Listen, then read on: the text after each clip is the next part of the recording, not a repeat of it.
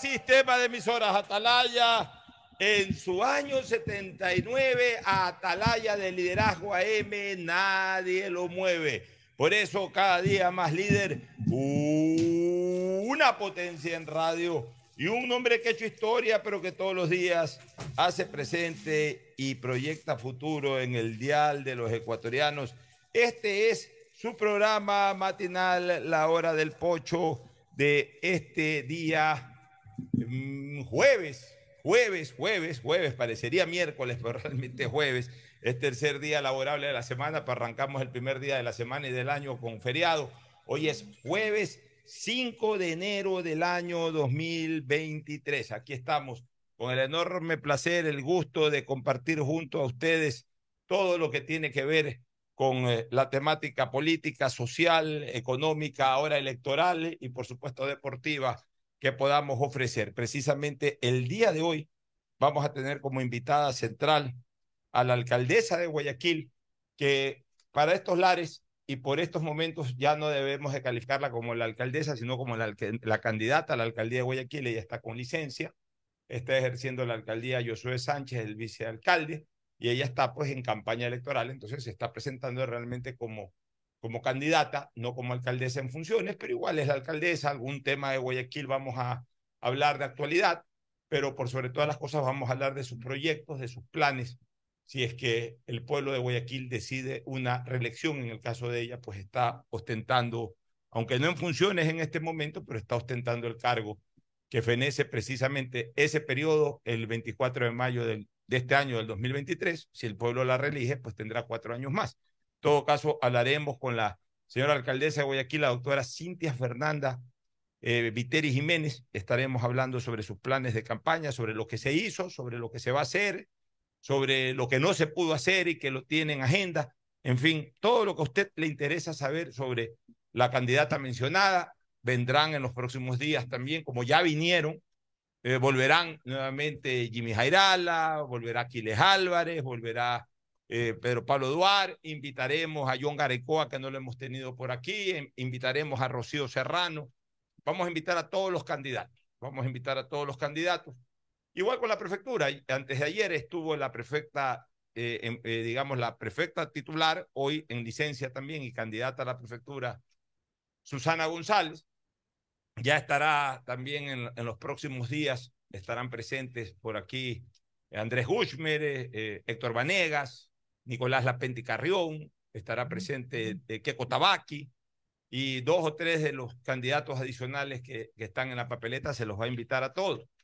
Ya estuvo presente ayer aquí Andrés Volter Mendoza Paladines, candidato del Consejo de Participación Ciudadana. Estarán próximamente, el viernes estará Andrés Fantoni, la próxima semana posiblemente Roberto Gilbert, luego Allen Berbera, y así por el estilo vamos a estar también invitando a candidatos del Consejo de Participación Ciudadana. Y por lo menos uno que otro concejal, eh, quizás el más representativo de cada lista, que venga a hablar a nombre del resto de concejales, aunque sean de distintos distritos, porque es imposible poder entrevistar absolutamente a todos los candidatos, por lo menos los de elección unipersonal. Vamos a tratar de que estén todos aquí, estarán candidatos a la alcaldía de Durán también, estarán candidatos a la alcaldía de San Borondón, estarán candidatos a la alcaldía de Daule, por lo menos de los cantones más grandes y más cercanos a Guayaquil, en donde también nuestra frecuencia llega con más nitidez. Así que todos ellos estarán pasando por los micrófonos de la hora del pocho, pero por lo pronto el día de hoy tendremos el gusto de recibir, si es que no cambia planes, porque realmente está anunciado de nuestra parte, también de, parte de la campaña de Cintia Viteri, ella estará aquí en pocos minutos más pero siempre pasa algo por cualquier situación, ¿no? Pero esperemos pues que, que a las once y pico que está anunciada su presencia, pues Cintia pueda estar aquí para poder conversar largamente sobre los temas de interés general. El saludo de Fernando Edmundo Flores Marín Ferfloma al país. Fernando, buenos días. Eh, buenos días con todo, buenos días, Pocho. Antes que nada, quiero enviar mi abrazo solidario a todos y mis felicitaciones, por supuesto, a todos los periodistas del Ecuador. Hoy es el Día del Periodista, 5 de enero. Entonces, para todos ellos que cumplen con tan noble labor, pues un abrazo fuerte y solidario y felicitaciones en este día. Estaba viendo que Richard Gómez, que es el representante del CUT, ya ha asumido o está presente en las sesiones del Consejo del, del IES, pero es un lío tremendo eso. yo no sé, hay juristas que adviertan la ilegitimidad de lo que se puede actuar con él. Eh, fue un juez de Quevedo el que dio trámite a, a, que se pueda posesionar como parte del Consejo del IES, pero otras centrales sindicales se oponen. Y esto para variar, como en todos lo que los organismos de este país, tenemos también problemas. Un organismo que debería estar libre de problemas porque es representativo de los, de los afiliados. Y sin embargo, esos afiliados, para nombrar su representante a través de sindicatos, los sindicatos se pelean para ver quién va. Ah. En este país no encontramos paz por ningún lado, tenemos problemas en el Consejo de Participación Ciudadana, en la Asamblea Nacional, en la Judicatura, en el IES, en todas partes. Después nos quejamos que el país no camina. Después nos quejamos de que el país no camina, esa es una gran verdad. Oye, un par de cosas antes de entrar con, con diferentes temas, ¿no? Primero, una nota luctuosa, mi pesar por el fallecimiento de quien en vida fue un prestigiosísimo ginecólogo tetra guayaquileño, el doctor Vicente Cruz Yancón, que desgraciadamente tras un problema de salud un poquito prolongado, estuvo casi un mes en una de las clínicas de la ciudad de Guayaquil, falleció hace un par de días, ayer fueron, fue su velatorio y, obviamente pues ya eh, su funeral. Eh, muy apenado porque Vicente primero tenía un vínculo familiar conmigo, era casado con, con una prima mía, con Chelito Harp en primeras nupcias, luego pues, ahí se creó una familia, luego él adquirió otro compromiso, pero igual siempre mantuvimos la relación con mucho respeto y sobre todo con amistad.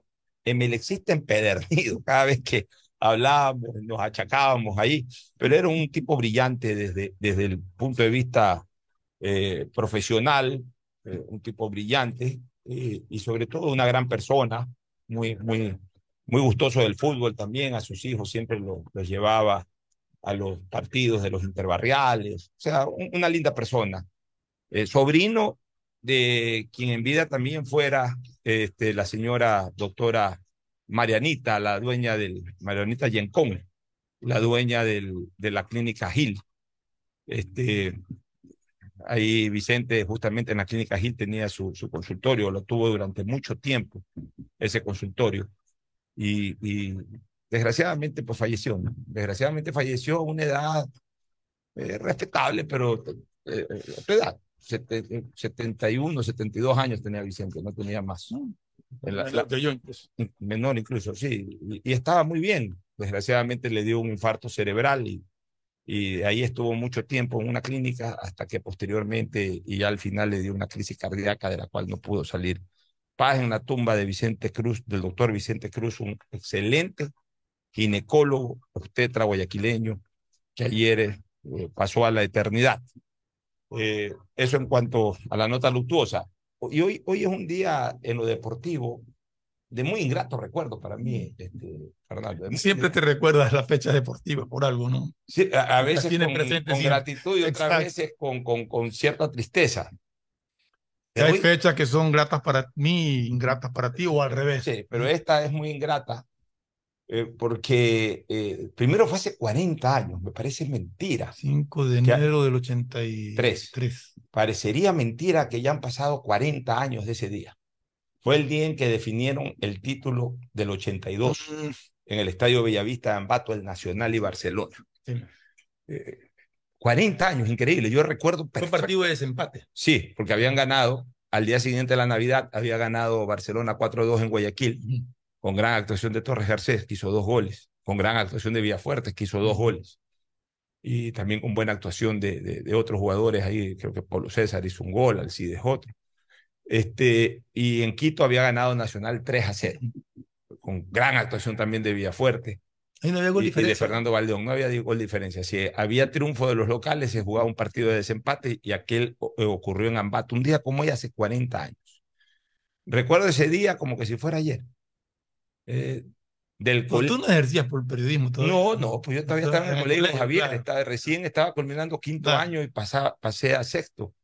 Ese año, 83, estábamos en el colegio, el partido se jugó a las 4 de la tarde, eh, hora de, eh, a las 4 de la tarde, y estuvimos en el colegio hasta la hora de final de clases, que era 2 y 15 de la tarde, en el colegio Javier, y de ahí me fui a almorzar y a ver el partido en la casa de José Antonio Brice. Recuerdo que hasta José Antonio tenía una mesa de ping-pong, eh, esperando el partido jugamos ping-pong. Luego arrancó el partido, estuvimos muy atentos, viendo el cotejo. Pronto Nacional se puso en ventaja y prácticamente aseguró el título en el mismo primer tiempo, un gol de Villafuerte y dos goles de Fernando Valdión, un golazo de Valdión, el último, un bombazo de unos 35 metros que sombrerió totalmente a, al Gato González que tapó ese partido. Y de esa manera se dieron dos cosas relacionadas con tricampeonato. Nacional frenó el que pudo haber sido el primero y además no ha habido en ningún momento un tricampeonato de Barcelona, pero ese, ese bien pudo haber sido el primer tricampeonato de Barcelona. Barcelona era bicampeón, 80-81 había ganado los títulos y estaba disputando el título del 82. Pero no solamente que Nacional frenó el tricampeonato de Barcelona, sino que inició, su segundo tricampeonato. Eh, Nacional tenía una máquina futbolística espectacular. Eh, espectaculares. Claro, Carlos Kiko Delgado, que todavía tapaba, estaba Narváez, Armas, Nazareno, Proaño, Maldonado, Grandarrón y Villafuerte, su medio campo histórico, Valdión, Benítez, y, Barcelona tenía jugadores, e, esa final jugó con González, Perlaza, Mauro Atanes, Altafulla y por izquierda Klinger, me parece. Klinger, sí, Fausto Klinger creo que jugó el 82 esa final. En el medio campo estaba Alberto Andrade, estaba Galo Vázquez, estaba Palillo. Ademir Vicente, no sé si todavía estaba ese año y todavía, todavía estaba en ese momento de la temporada y alcanzó a jugar, no lo recuerdo con precisión. Adelante estaba Tenorio, estaba Paulo César, estaba Alcides, estaba todavía Nieves estaba Madruñero, o sea, también tenía un muy buen equipo. Un jugador Nieves, ¿no? Sí, eh, tenía un, ambos tenían un muy buen equipo, fue una final muy intensa, muy disputada, o sea, la final eh, como, como serie, 4-2 en Guayaquil, y luego, luego sí, a ver, el primer partido fue muy disputado, 4-2, 4-2, el primer partido, el de Guayaquil, pero el de Quito Nacional fue claramente superior. En Quito y en Ambato. Y en Ambato también, o sea, realmente pasó por encima al Barcelona. Fue el primer año de Romero. Romero, Romero había tomado Barcelona a mediados de ese año. Ese equipo lo armó Rollero y Pepe Tamariz como presidente, Rollero como presidente de la Comisión de Fútbol. Pero Romero asumió la presidencia con todo su equipo, con Octavio Hernández, con Javier Pulson, con Carlos Muñoz, con todo, el equipo eh, que solía acompañar en esa época a Romero, Pepe Barresueta, entre otros, Capitán Silva. Y luego este, eh, eh, ya no pudo obtener el tricampeonato. ya está llegando. De este año era una máquina. Así es. Ya está llegando la alcaldesa de Guayaquil. Nos vamos a una primera pausa para retornar con ella y meternos de lleno en una entrevista con la alcaldesa y candidata a la reelección, Cintia Fernanda Viteri Jiménez. Ya volvemos. El siguiente es un espacio publicitario apto para todo público. Estoy cansado de ver a la gente morir víctima del exceso de velocidad. A mayor velocidad, peores son las consecuencias. De todos los traumas que sufrió Mariana, la fractura de cráneo la dejó con pocas posibilidades de sobrevivir. La situación pudo ser diferente. Al mantenerse por debajo del límite de velocidad, el conductor podría detenerse a tiempo y Mariana estaría con vida. La velocidad mata. Respeta el límite. Un mensaje de la Agencia de Tránsito y Movilidad de Guayaquil con el apoyo de Bloomberg Philanthropy. Autorización número 1817 CNE Elecciones 2023. Asunéis dentro y fuera de la cancha con Bet593.es. Diviértete y gana con pronósticos en tenis y miles de eventos deportivos. Bet593.es, sponsor oficial de la Federación Ecuatoriana de Tenis, con el respaldo de Lotería Nacional. Aplican condiciones y restricciones. Bet593.es. Lo viven ellos, lo juegas tú. La alcaldía informa que ya puedes registrarte al programa Generación Digital. Si eres estudiante de primero de bachillerato, décimo y noveno año de colegio fiscal o fiscomisional, ingresa a www.generaciondigitalgye.com y regístrate para que puedas acceder a una de las tablets que la alcaldía te obsequiará para que estudies y te conectes al futuro. El bienestar de la gente se siente. Alcaldía de Guayaquil. Autorización número 609. CNE, elecciones 2023. Pedagogía, diseño, medicina, arquitectura, comercio, turismo, nutrición, literatura, computación, psicología, trabajo social, electricidad, agronomía, animación digital. La verdad es que tenemos tantas carreras que ofrecerte que no nos alcanzan en esta cuña. Ven a la Feria de Estudios de la UCSG y descúbrelas todas. Te esperamos este 5 de agosto, de 8 a 17 horas, en la avenida Carlos Julio Rosemena, kilómetro 1 y medio. Tenemos muchas sorpresas y beneficios para ti. Universidad Católica de Santiago de Guayaquil. Nuevas historias, nuevos líderes. Ecuagen, medicamentos genéricos de calidad y confianza a su alcance. Ecuagen, una oportunidad para la salud y la economía familiar. Consuma genéricos Ecuagen. Viaja conectado con Internet a más de 150 países al mejor precio con el chip internacional Smart SIM de Smartphone Soluciones. Estamos 24 horas en los aeropuertos de Guayaquil y Quito, pasando migración junto al Duty Free.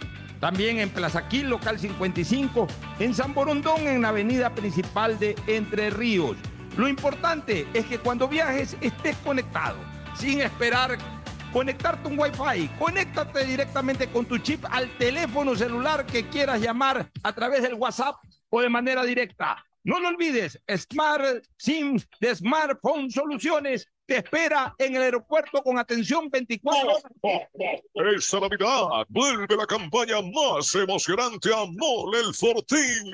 Sí, porque regresó el gran Fortín Bingo Navideño. Por cada 15 dólares de compras tendrás la oportunidad de jugar para llevarte una espectacular camioneta full equipo, cero kilómetros. Además de un fabuloso set de línea blanca, un magnífico set de muebles y tres maravillosas motos eléctricas. Ven y aprovecha a comprar todos tus regalos en Mole el Fortín. Nos vemos el 7 de enero en nuestro juego en vivo. Auspician La Ganga, Mueblería Palito. Hola, tía. Sí, tía, sí recibí tu regalo. ah, claro, sí, me gustó mucho el cupón de descuento para clases de tejer en pareja. Nada más me falta el novio para ir. Pacificar te ayuda a regalarle a todos lo que de verdad quieren. Acumula tus consumos y participa por 25 mil dólares en tarjetas de regalo y un millón de millas para que vivas al máximo esta Navidad, porque los regalos sí importan. Sinceramente, Pacificar, Banco del Pacífico. Aplican condiciones. Más información en www.bancodelpacifico.com. La alcaldía de Guayaquil presenta su aplicación Mimuni, una app donde podrás acceder a servicios municipales, reportar incidentes en tu sector, información sobre obras, inscribirte en programas municipales y enterarte de todos los eventos que la ciudad tiene para ti. Descarga ya la app Mimuni en App Store y Google Play. El bienestar de la gente se siente. Alcaldía de Guayaquil. Autorización número 608. CNE, elecciones 2023. Estos son clientes reales de Banco Guayaquil contándonos qué harían con 60 mil dólares. Remodelar mi casa. Viajaría en un crucero. Regalos para mis nietos. Por cada 200 dólares en consumos que acumules con tus tarjetas de crédito y débito de Banco Guayaquil, participa por 60 mil dólares para todo lo que quieres. Regístrate en primeroloquequieres.com. Banco Guayaquil. Primero tú. Hay sonidos que es mejor nunca tener que escuchar. Porque cada motor es diferente. Desde hace 104 años, Lubricantes Cool mantiene la más alta tecnología y calidad en línea de aceites para motores a diésel y gasolina. Está hecho con una fórmula especial para dar excelente protección a todo tipo de motores, evitando el desgaste prematuro de pistones, anillos y árbol de levas, ayudando a mantener limpio el motor y libre de depósitos que se forman por las altas o bajas temperaturas. Dele a su motor lo que se merece. Lubricantes Cool, la más alta tecnología en lubricación. 104 años preservando la vida de su motor. Lubricantes Cool. Cool es más lubricante.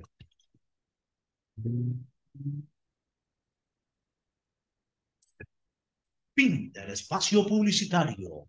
Usted está escuchando un programa de opinión, categoría O, apto para todo público.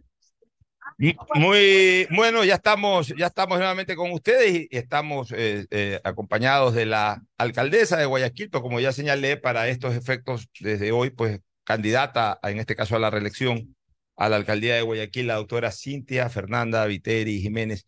Cintia, bienvenida. Yo te iba a invitar una cola, pero más bien te voy a pedir que me invites tú una cerveza, la cerveza La Colorada. Cuéntame un poco de esa cerveza. Mira, Cuéntanos un poco de la cerveza. Yo creo que las campañas deben de ser divertidas. Así es. Nada de insultos y peleas y todo eso, a la gente le cae mal. Y yo me divierto en la campaña, entonces, por ahí un candidato X, son 11, uno de ellos dijo, conmigo son 11, dijo, ya lo único que falta es que saque una cerveza. Dije, bingo, hagamos la cerveza, toma tu cerveza la colorada. Y- Eso por campaña. Y, y claro, y es, es una cerveza artesanal. Artesanal. Y has mandado a envasar que serán unas cuantas. unas- Mil creo que hay, no hay más. bueno, ¿no? se distribuirán, seguramente las artesanales son buenas. Son buenas. Pero- una muy buena. Pero muy lograste el efecto también. que te con la campaña. Sí, sí, pusiste, ese, eh, me parece que fue en Instagram que lo vi, Ah, una no, serie de fotos. de la campaña.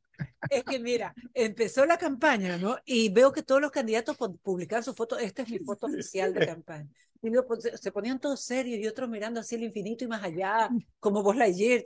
Ah, no, estas son las mías. Yo puse durmiendo. Sí, como cama, ¿no? como diez, con los perros. Pero sabes qué, y además tienes cualquier cantidad de seguidores y tienes también likes y todo eso. Lo importante es que se hace noticia y, y se hace una noticia hasta cierto punto positiva. Pues si bien es cierto que no es un tema de trascendencia, tampoco se puede hablar todo de temas de trascendencia. La trascendencia está en el trabajo que se hace, en las propuestas que se hagan. Pero, pero es bonito esto porque, a ver, antes había hasta bala. Oye, Sí, Así es, pues, antes, antes había agresiones, antes había era un sector se sacaban a bala, palo, lo que sea. Ahora, estas cuestiones que le ponen un poco de sal y pimienta, como se dice. Eh, Además, a- a que la las campaña redes sociales ahora se prestan para este tipo de cosas. ¿no? Sí, Me, me, me gustó incluso el intercambio ahí que tuviste con el expresidente Correa, porque no fue de ofensa, ni de insulto, ni nada. sino de- él te vaciló y tú también le lo contravacilaste y ahí quedó muerto el tema. Así que, bien, mientras la campaña sea así, mientras sea lle- llevada con, con elegancia o con entretenimiento, pero sobre todo sin, sin ánimo de violencia ni nada, pues bienvenido a este tipo de campañas. Porque siempre he dicho, las campañas al final de cuentas no son otra cosa que eh, la exposición que tiene un candidato y tiene que buscar también una manera adicional al contenido o al fondo, alguna forma, tiene que buscar algo en la forma para captar eh, interés ciudadano, porque de lo contrario también todo se vuelve aburrido. Pues si solamente te pones a hablar de la exposición de trabajo, ya la gente lo escuchó una vez, pues ya Ya, ya, cállate, y- sí. claro, o sea, llega un momento que la gente dice, ya, pues ya, Ya. escuché eso, ya, ¿qué más? Además, hay cosas que te llaman la atención. Si tú ves, como, dice, como decía Cintia, esas fotos serias así, no te llaman No la te atención. pero de repente ves algo que, que- que- que- que te pones a ver qué, Está, qué- qué está está rompiendo esquemas, Cintia. Ahora, ya yendo al contenido, Cintia, bueno, ¿qué faltó por hacer hasta tu último día de labores previo al inicio de la campaña? ¿Qué faltó por hacer por Guayaquil? Y eso que faltó, ¿cómo y cuándo se lo va a hacer si es que el pueblo te vuelve a reelegir? Bueno, nunca en la historia y en la posterior que venga, al- alguien podrá decir que ya está todo hecho en la ciudad de Guayaquil. La ciudad de Guayaquil sigue creciendo todos los días. En el último sobrevuelo que hice, la parte final de Monte Sinaí, que es Ciudad de Dios, termina en una punta. Y de ahí para allá ya han empezado a quemar árboles, todo eso le pertenece a la Secretaría de Asentamientos Irregulares, a quemar ar- árboles para poder asentarse. Eh, la gente debe saber que hasta Ciudad de Dios llegó el límite de Guayaquil, porque yo Guayaquil se maneja con un presupuesto. Es como que un padre de familia tuviera dos hijos, el presupuesto le alcanza para dos hijos y de repente se llena de diez. Ya a los demás les toca menos, o tiene que empezar a suprimir eh, comida, darles menos comida, menos calidad de estudio, etcétera. Entonces, la ciudad que termina por el noroeste de la ciudad, en Ciudad de Dios, valga la redundancia, que queda eh, en una de las cooperativas en Montesinaí, ya la legalizamos. Y a partir de eso ya vienen el resto de obras y servicios que requiere las personas. Te, te interrumpo ligeramente, Cintia. ¿De qué vive Guayaquil? Porque la verdad es que ah, viendo esto de los pagos prediales, eh, estuve chequeando que el presupuesto de ingresos por impuestos prediales es apenas 32 millones de dólares. Eso se puede ir en dos o tres obras grandes. Mira. ¿cuáles, ¿Cuáles son los ingresos que, que la ciudad como ciudad genera a efectos de poder justamente Además de los armar prediales, está la tasa de habilitación, está el impuesto del uno por mil, que no hemos subido los impuestos durante todos estos años, ni en la época de Nebot ni en esta época. Están las rentas que nos corresponden por derecho, las rentas de, que nos tiene que dar el Estado, Y eh, gracias a lo que también tenemos es deudas que el Estado nos tiene, tiene deudas con nosotros también, eh, del IVA, por ejemplo, y hay algo que sostiene al presupuesto de los GATS que es fundamental y que tú lo conoces. El presupuesto está indexado al valor del petróleo y al de los impuestos. Cuando bajó el petróleo nos bajaron los ingresos, pero cuando subió el petróleo no nos subieron los ingresos, no nos los devolvieron. Cuando crearon nuevos impuestos, los impuestos le corresponden también a los GATS para obras y servicios. Tampoco nos han dado lo que nos corresponde por ley, por derecho.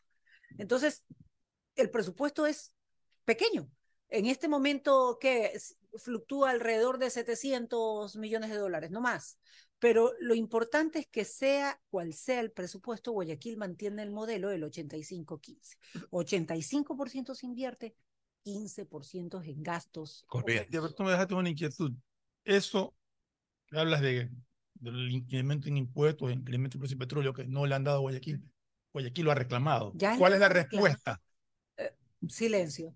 Primero hemos reclamado que empiecen por cancelar el IVA que lo tienen desde hace años y es plata nuestra que nosotros les mandamos a ellos.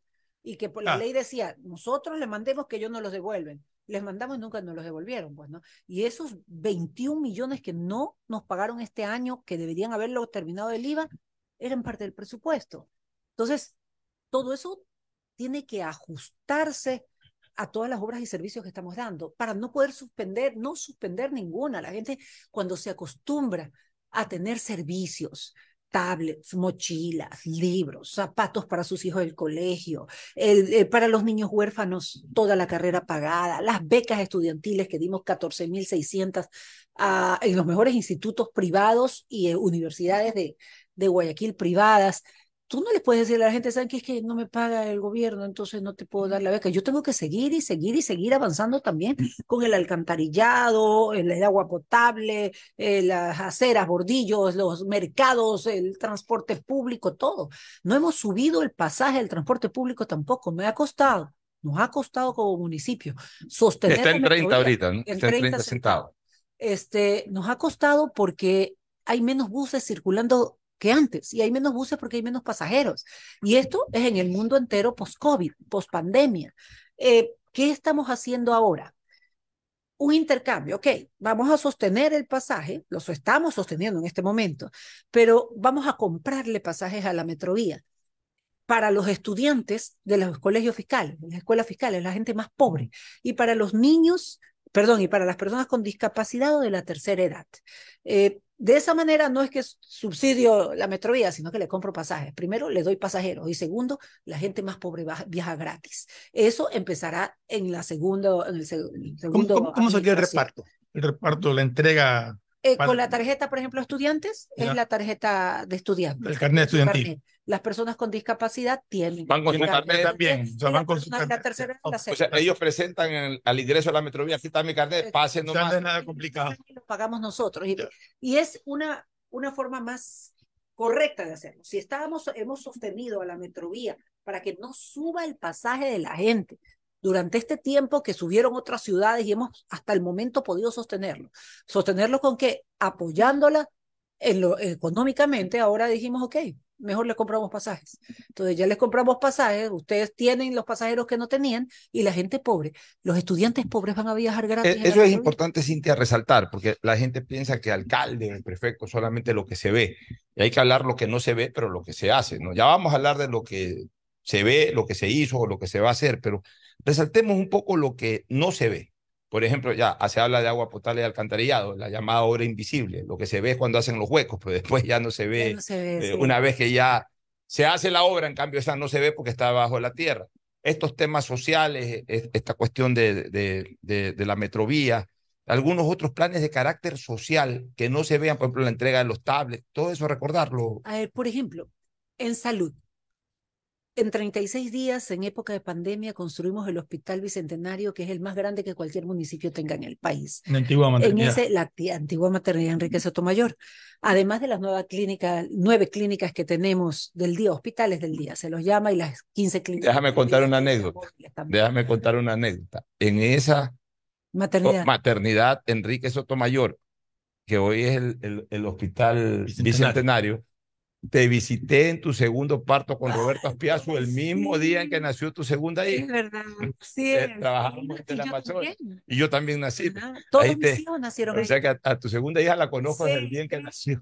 33 años. Sí, sí, el año no- el 89 que trabajábamos en Teleamazonas. En el 89 nació Yul. Así es. Así es. Bueno, este, entonces, Por ejemplo, la gente va a hacerse operaciones de hombros gratis, de rodillas gratis, labio leporino, paladar hendido, vesícula, eh, eh, apéndice, todo esto es gratuito. Pero adicionalmente tenemos el servicio eso es en el, en el, en el En el hospital Bicentenario. Bicentenario. Ahí A ver, porque ahí, gratuitamente. ya, porque es importante, una cosita más, Fernando, es importante resaltar eso. La gente identificó mucho el hospital Bicentenario como un puesto de atención para el COVID. En el Eh, momento ya, fue para Claro, eso. pero ya ahorita es un Es hospital más de Guayaquil. hospital más. Ya. Y además de ser un hospital más de Guayaquil, las medicinas son gratu- gratuitas, tenemos tomógrafos, to- las tomografías son caras, ahí tenemos tomógrafo, tenemos rayos X, tenemos, un hospital equipado, ya tenemos los dos primeros quirófanos y en, el en la próxima administración son tres quirófanos más para tener cinco quirófanos ahí.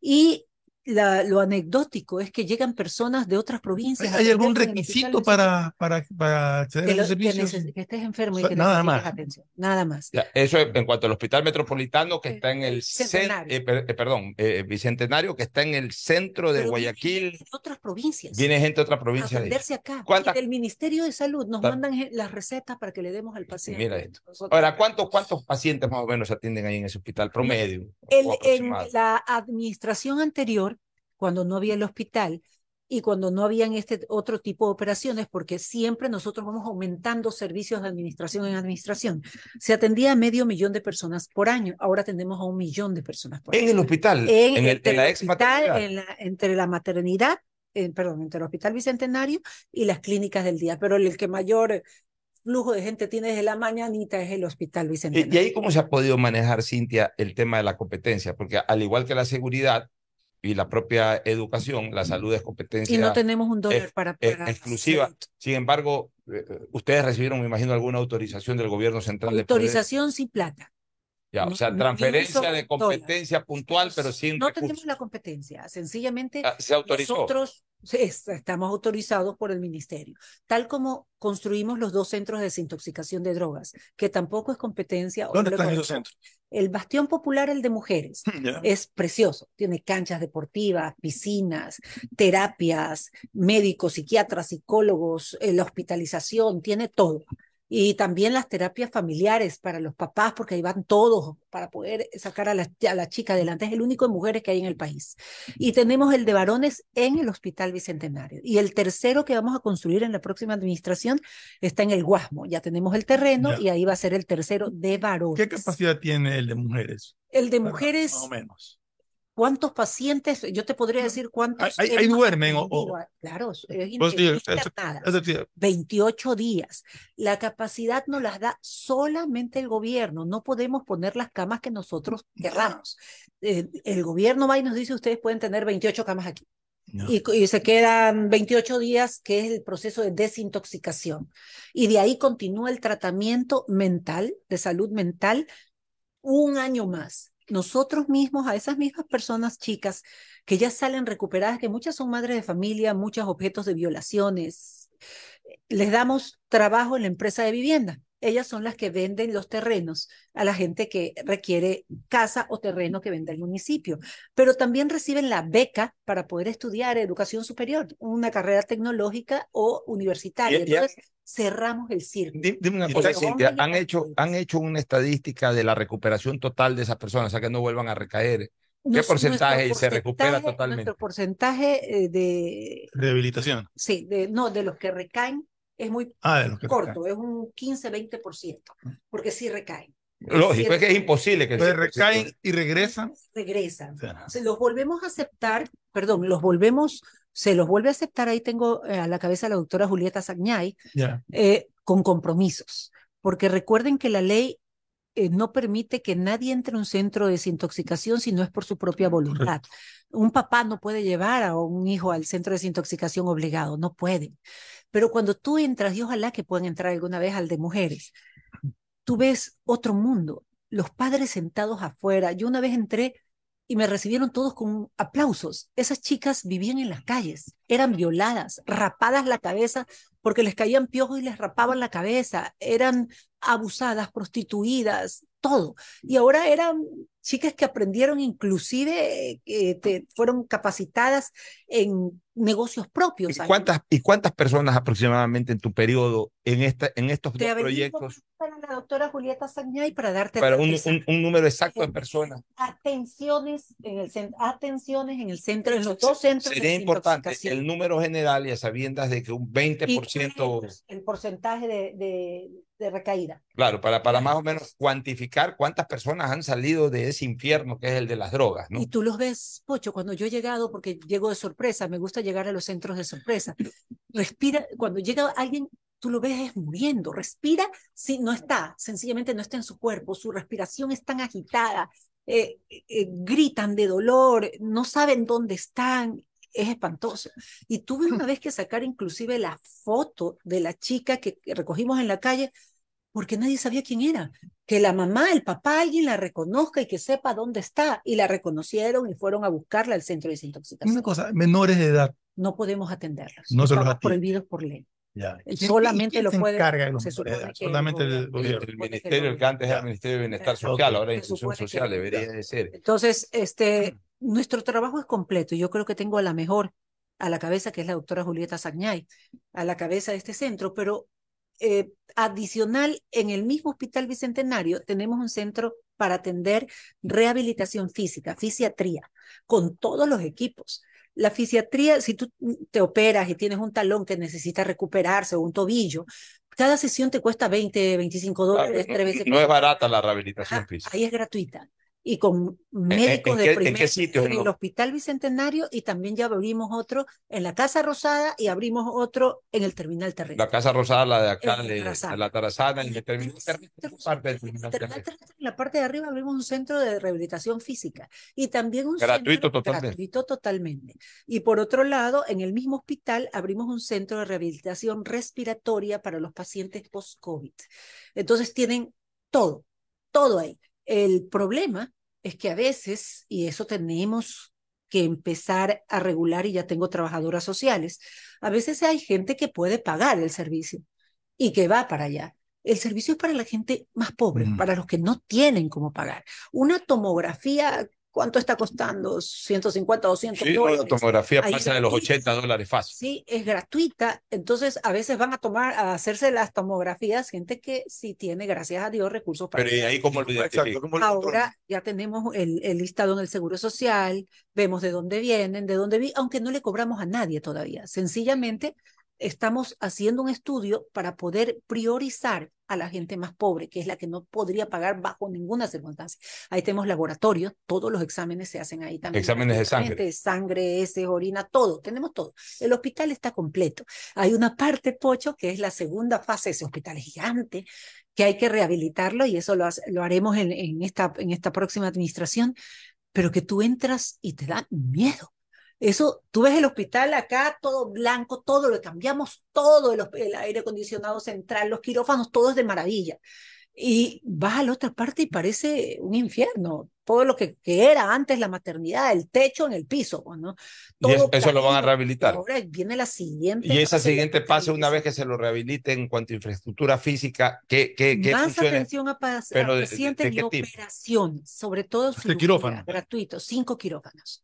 Cinco quirófanos en el Hospital Prácticamente Bicentenario. un hospital, es un, va a ser un ya fue hospital calificado municipal. así por el Ya. Ministerio En base a de esa Salud. Ya no es un hospital del día, Ya, ya eh, es un hospital. Ahora, en base a esa experiencia, Cintia, de, de este hospital que está funcionando muy bien y que aspiras a que funcione mucho mejor en el centro, en el centro de la ciudad, ¿no hay una posibilidad de hacer un hospital en el noreste? O sea, esta zona, el hospital de Monte Sinaí. pero ese es noroeste, o sea, O sea, e- eso es más para la gente que vive hacia el Pascuales, perimetral. Pero mira el noreste, el noreste tenemos desde la Avenida de las Américas, Kennedy, Atarazana, FAE, Alboradas, Sauces, los diferentes bloques, Amanes, eh, Orquídeas, etcétera, incluso por los puentes que hoy hay hacia San Borondón y la Aurora, todo ese sector que, no, tiene, no tiene, por el lado del Ministerio de Salud, no tiene, eh, un- ni por el lado del Seguro Social, tiene un servicio de salud a bajo costo o gratuito.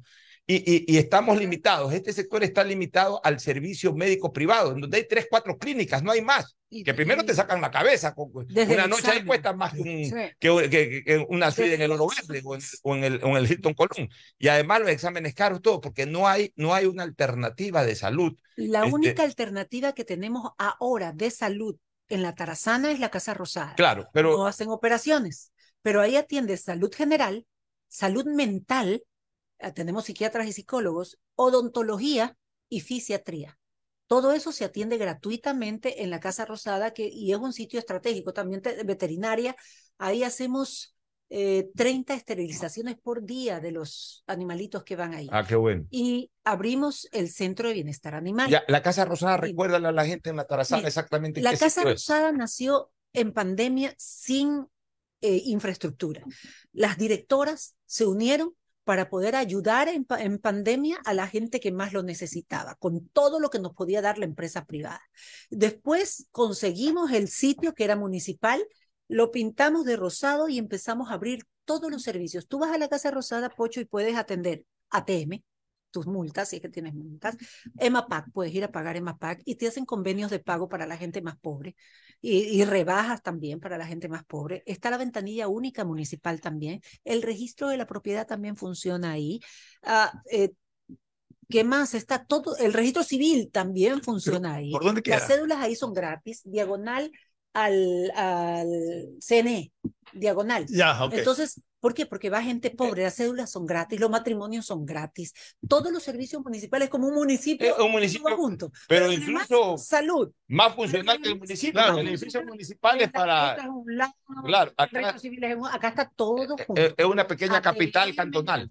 Una pequeña capital cantonal. Y ahí mismo están los otros servicios de salud. Y ahí mismo tenemos ropa porque la gente llega sin nada. Ahí tenemos ropa, kit alimenticio, zapatos, televisores también, eh, colchones, todo de la empresa privada, no le cuesta un dólar al, al, municipio. Y 300 almuerzos todos los días a personas ¿Eso que qué tiempo se ha venido dando? Porque puede haber gente que diga, ah, lo han hecho hace un mes por no, la pues campaña. Desde el 2020. Desde el 2020 se viene así. Empezaron en junio, cuando ya inauguramos el edificio de la Casa Rosada. En junio empezaron los almuerzos 300 por día. Y tú puedes ir ahí, Pocho, y ves la realidad de la pobreza extrema en el país en la ciudad. Eh, yo siempre cuento una anécdota de una mamá, va mamás con bebés a comer para que ya no tengas que comer. Eh, ella estaba comiendo, el niñito al lado comiendo, y el niñito comía rápido para poder alcanzar la comida de la mamá, para comerse la comida de la mamá, pero como no podía comer rápido, le quitó el plato a la mamá y se lo puso delante del de él. La mamá se sonrió nada más, pero para que veas el nivel de hambre y de pobreza que hay. Mucha gente ha llegado a la Casa Rosada a morir. Llegan con las justas buscando, como tú dices, no hay nada por allá gratis con las justas para que alguien los ayude y llevamos en nuestros carros, en ambulancias de, la, de, de los bomberos, y otros han llegado a la puerta a morir, a morir pensando como, como alternativa de como salud. alternativa de salven, ayuden, salven. Es más fácil ingresar a la Casa Rosada con un hospital. Esto, eh, ahí no tienes turno, pues ahí entras, eh, apenas llegas te, te ven enfermo, vas, y, y si no puedes ni caminar, la otra vez salió en el periódico inclusive, eh, alguien que había pasado por la Casa Rosada que vio que una viejita se venía agarrando de, de, las paredes y salió alguien de la Casa Rosada, la cargó y le entró, era el director de la Casa Rosada. O sea, ahí todos saben que deben hacer todo. Y ahora estamos poniendo en la parte de atrás lavadoras para que la gente pueda lavar su ropa, los que viven en la calle, y camas para que puedan dormir, pasar la noche, dormir y no duerman en la calle. Esto adicional al albergue que tenemos municipal. ¿Cuál es ese albergue municipal? Volver a soñar se llama el albergue. ¿En dónde queda también? En el sur es el albergue. En el sur, es lo creamos, ¿en qué sector exactamente? Ok.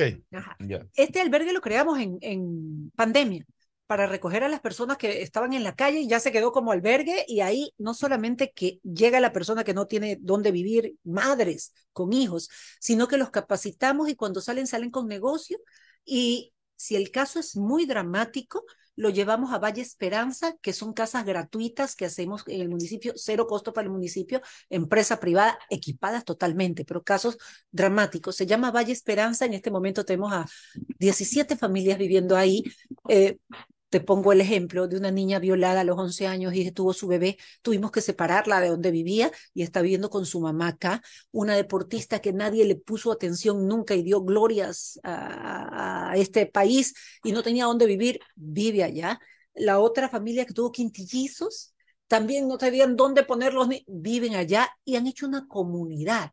Esto es en Monte Sinaí. Eh, todas esas casas ellos entran y tienen hasta el plato en la mesa. Tienen cocina, refrigeradora, la vajilla, camas, todos tienen todo. Y una y ellos se y- y- y sobre ese Hay que tema, retomar sobre los, de los 300 almuerzos. Ajá.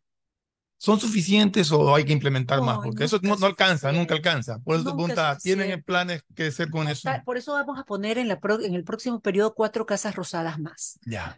La gente va a almorzar, pero tú ves la gente haciendo fila desde las 7 de la mañana. Para almorzar. Almorzar. Pero una cosa, y los 300 que van a almorzar son los que todos los días almuerzan esos 300. Porque ya les hemos hecho el estudio que no tienen ni Ya, dónde vivir. son los mismos 300. Son los mismos. O sea, 300, ahorita ya no hay pero cupo cuando- para, para que haya cuando 350, llegan- por ejemplo. Pero cuando llegan más personas, reunimos, hacemos comida ahí porque los almuerzos ya los llevamos hechos. Cada persona se sienta con eh, su sopa, su arroz, el jugo y, y todo, todo.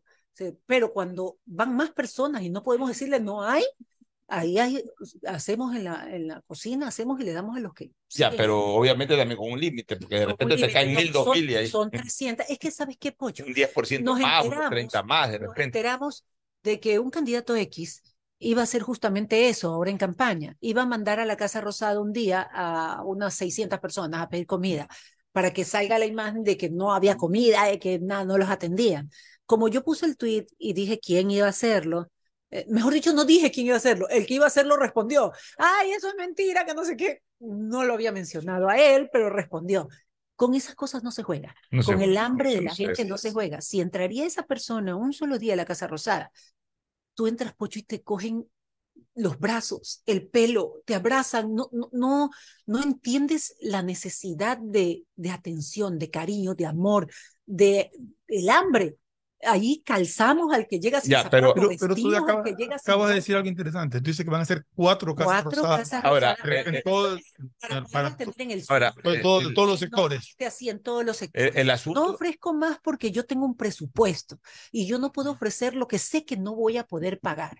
Cuatro casas rosadas más las podemos Pero eran las mismas funciones que las que hay. Las mismas funciones, con los almuerzos eh, populares gratuitos, atención en salud en todos los aspectos, inclusive mental, y todos los servicios municipales como un pequeño municipio en varios ahora, Cintia, en el tema este, por ejemplo, de los almuerzos en Casa Rosada, este tipo de atenciones que son muy buenas, pero sí debería quizás haber un sistema de renovación en el sentido de que la gente va ahí, por ejemplo, los 300, y ya eso hicieron casa ahí, Sí, van el año.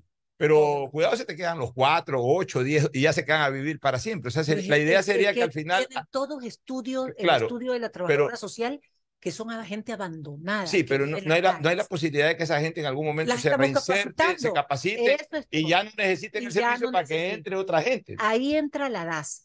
La DACE y Épico. Ambas empresas capacitan a las personas que van ahí para que puedan tener un negocio propio, tanto como lo hacemos en el albergue. El que sale del albergue ya sale con su negocio. A las madres que tienen hijos con parálisis cerebral les ponemos el negocio en casa, con la empresa privada, con eh, empanadas, por ejemplo, eh, otra heladería, no digo las marcas porque estamos al aire, pero les ponemos el negocio en la casa. Entonces, como te digo, yo logré, gracias a Dios, que todos los directores formen un solo equipo. Entonces, entra la dirección de la mujer si hay un niño maltratado. Entra deportes si necesita que ese niño entre a nuestra masificación deportiva. Entra áreas verdes para poder arreglar su entorno. Entra viviendas para darle la casa. Entra la casa rosada para darle ropa, suplementos, to- todo, todos los directores se unen y hacen el trabajo completo y el seguimiento, porque en Valle Esperanza nosotros hacemos el seguimiento de cada familia, cómo van, qué tienen, conseguirles el trabajo, las becas para que estudien, las tablets de sus chicos, todo. Es una comunidad que han pasado tragedias terribles. Y sigue creciendo esa comunidad. Sigue creciendo. Y hay porque espacio la- para crecimiento. Total, tenemos el terreno inmenso. Y como no, no, no le cuesta al municipio, sino que es la empresa privada, entre ellas Ambienza, también. Dale, dales el crédito, todas, dales el ¿no? crédito abiertamente. Los que hacen un buen trabajo social hay que hay que- hay que mencionar. Ellos, ellos van y nos dan todo, nos dan eh, techo, nos dan... eh, ¿Y sabes quién construye? Nuestros trabajadores. La mano de obra es nuestra. O sea, la mano de obra de la misma gente ¿Y que se está atendiendo, la misma gente que se está Nuestros atendiendo. trabajadores que aprendieron, por ejemplo, nosotros acabamos de graduar a 300 mujeres en la construcción. Ya ellas saben construir, saben toda la parte eléctrica, tuberías, todo. Y ahora las estamos capacitando en mecánica automotriz, en eh, arreglo de equipos electrodomésticos, que es lo que te llaman enseguida. Y apenas la gente supo que ya habían estas 300 mujeres que te ir a arreglar si se te daña la tubería, el agua, la luz o tienes una pared o algo, empezaron a escribir que sean ellas porque confían más O sea, en está- ellas. está- Hay, cómo, cómo llamar a... Pusimos eh, la, la dirección de la mujer que la dirige Vivian Almeida, que también es una directora espectacular. Hizo un, un, un- vio la- el potencial e hizo un grupo para que ellas puedan ser contratadas desde Es, esa es manera. bueno conocer eso, Cintia. O sea, estás dando el pescado, pero también estás enseñando a pescar. a es todos, a todos. Y eh, hacemos, cerramos el círculo. Sale un niño del Centro Valientes que también creamos en, en, en esta administración. ¿Dónde el Centro queda el Centro Valientes es en la Tarazana también el Centro Valientes. Es el centro para niños y adultos con discapacidad de todo tipo, física e intelectual. Fernando, tienes que ir. Ahí ves desde danza en sillas de ruedas con las mejores maestras enseñándole danzas a niñas que no pueden caminar, a los niños ciegos con un coro espectacular dirigidos por su maestro que yo no entiendo cómo pueden seguir las, El la- ritmo. el ritmo y las direcciones de su maestro para cantar, cantaron en la Teletón, se llaman notas de luz.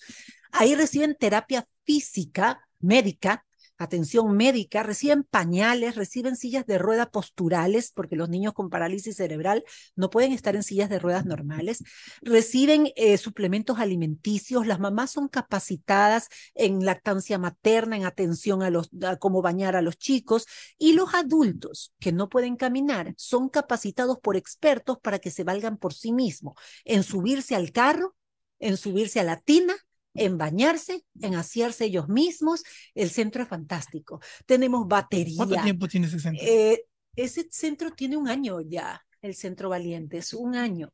El, para mí esas son las cosas que más me, no sé, más me da orgullo, satisfacción. Que realmente son cosas El- que muchas veces uno no las conoce. Ajá. Bueno, esa siempre Y ha es sido. tu- interesante conocerlo. eh, Es que, a ver, yo siempre le he dicho a la gente, la principal fortaleza de Cintia siempre ha sido lo social. Incluso en tu Sí. época periodística siempre Siempre, desarrollaba siempre. mayores trabajos de carácter social. En el tema educativo, ¿qué, qué ha desarrollado, a pesar de que el municipio no tiene competencia Sí. educativa, pero qué, qué aporte le has podido dar a Guayaquil desde, lo, desde el tema de planteles educativos, etcétera? Todo esto es prevenir la delincuencia, Pocho. No solamente es haberle dado a la policía todo lo que le hemos dado, sino que el poder darle educación, salud, atención, comida, combatir la pobreza y la desnutrición, el analfabetismo, es evitar, eh, desintoxicar a los chicos de drogas, evitar que ellos sean parte de los grupos delictivos. En educación, antes se daban en la administración anterior una tablet a todos los bachilleres.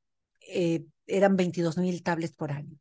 Decidimos dar eh, desde mi administración una tablet a todos los estudiantes de todos los cursos de todas las escuelas y colegios fiscales. Empezamos por etapa, los tres eh, últimos cursos de bachiller, de ahí los tres siguientes, de los tres, y mi objetivo en el próximo eh, periodo es terminar que cada alumno en todas las escuelas fiscales tenga su tablet.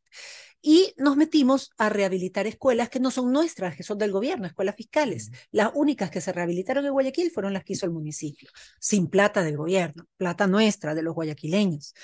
Pero cuando entramos, nosotros no solamente les dejamos hecho las canchas, las aulas, el techo, les hemos puesto su laboratorio de computación, 800 pantallas táctiles en vez de pizarrón. Ya ellos ven YouTube y todas las cosas, la profesora les enseña en el- la pantalla táctil, con internet puesto ahí y suplementos alimenticios para los chicos. Tablets para los chicos y tablets para los maestros. Los maestros no tenían cómo comprar tablets. Pelotas para que jueguen fútbol y les reformamos sus canchas. Entonces, cuando salimos de un colegio, tienen todo. Todo. En esos 20 escuelas que hicimos en el último año, en un año hicimos 20, eh, esas escuelas tienen todo. Y cuando yo paso ahora en campaña, dicen la gente, las mamás, Gracias por la escuela, no es nuestra, es del Estado. Y nosotros rehabilitamos las Oye, escuelas. pero habla- hablando de, de Internet y de. Pero antes de de tablet, Internet, pa- no, es para terminar con la idea es que, de lo que es está que diciendo. quisiera, Educación. quisiera sobre el tema de Es que educación. educación mismo. Educación. A ver, a ver. Wi-Fi. Teníamos 9 mil puntos, ahora tenemos 12 mil. ¿Hasta cuánto Contraté aspiras cuatro- llegar? 4 mil más y aspiro llegar a tener por lo menos 18 mil. ¿Y con eso qué de porcentaje de Guayaquil se cubre? Bueno, estamos, hay un porcentaje de Guayaquil donde quiero poner internet, que no se puede poner internet por ¿En la dónde? antena. En el sector del noroeste de la ciudad de Guayaquil. Pascuales, Bastión, sí se puede, Flor. Montesina. Montesina ahí, todo eso. Eso es más difícil para la empresa. Yo te pongo un número menor. Eh, Si en este año hemos puesto eh, con los 4.000 ya puestos y los 4.000 contratados, 8.000 más, yo aspiro que sin pandemia, porque esto, todo esto fue con pandemia, podamos Ya, poner unos y, 10.000 y- todo lo que es el suroeste y sureste de Todo, Guayaquil tiene. todo, sí ya tiene, tiene. tiene. O sea, eso Eh, quiere decir que en cualquier casa que no haya internet privado, hablemos así, eh, Tienen el le, internet. le llega, aunque ¿De sea débil, pues le sirve? llega. ¿De Esa es la idea, para que. internet? Exacto, por Claro. eso Si de la pregunta. de De hecho, en la pandemia mucha gente se ayudó con eso, ¿no? Se ayudó la, con la- eso. la Y los teleeducación. maestros no tenían tablet, ahora los maestros están recibiendo tablet. Los maestros eh, Los de- maestros de, de de las escuelas fiscales, escuelas y colegios fiscales. Los chicos, los mejores alumnos de, eh, los, de los colegios fiscales, fiscomisionales y populares reciben una laptop en, en cambio. Ellos reciben laptop. Hemos dado ya 80 mil laptops y 269 mil tablets hasta el momento. Pero también los que abanderados les pagamos toda la carrera, que elijan en el Ecotec. La carrera que ellos elijan en el Ecotec se la pagamos los, a- a- los abanderados. Y ah, a todos los, los niños que entran al centro valiente con discapacidad, todos tienen tablets especiales para poder eh, que las madres las- y las tutoras les puedan enseñar a leer, a escribir y a desarrollar sus habilidades.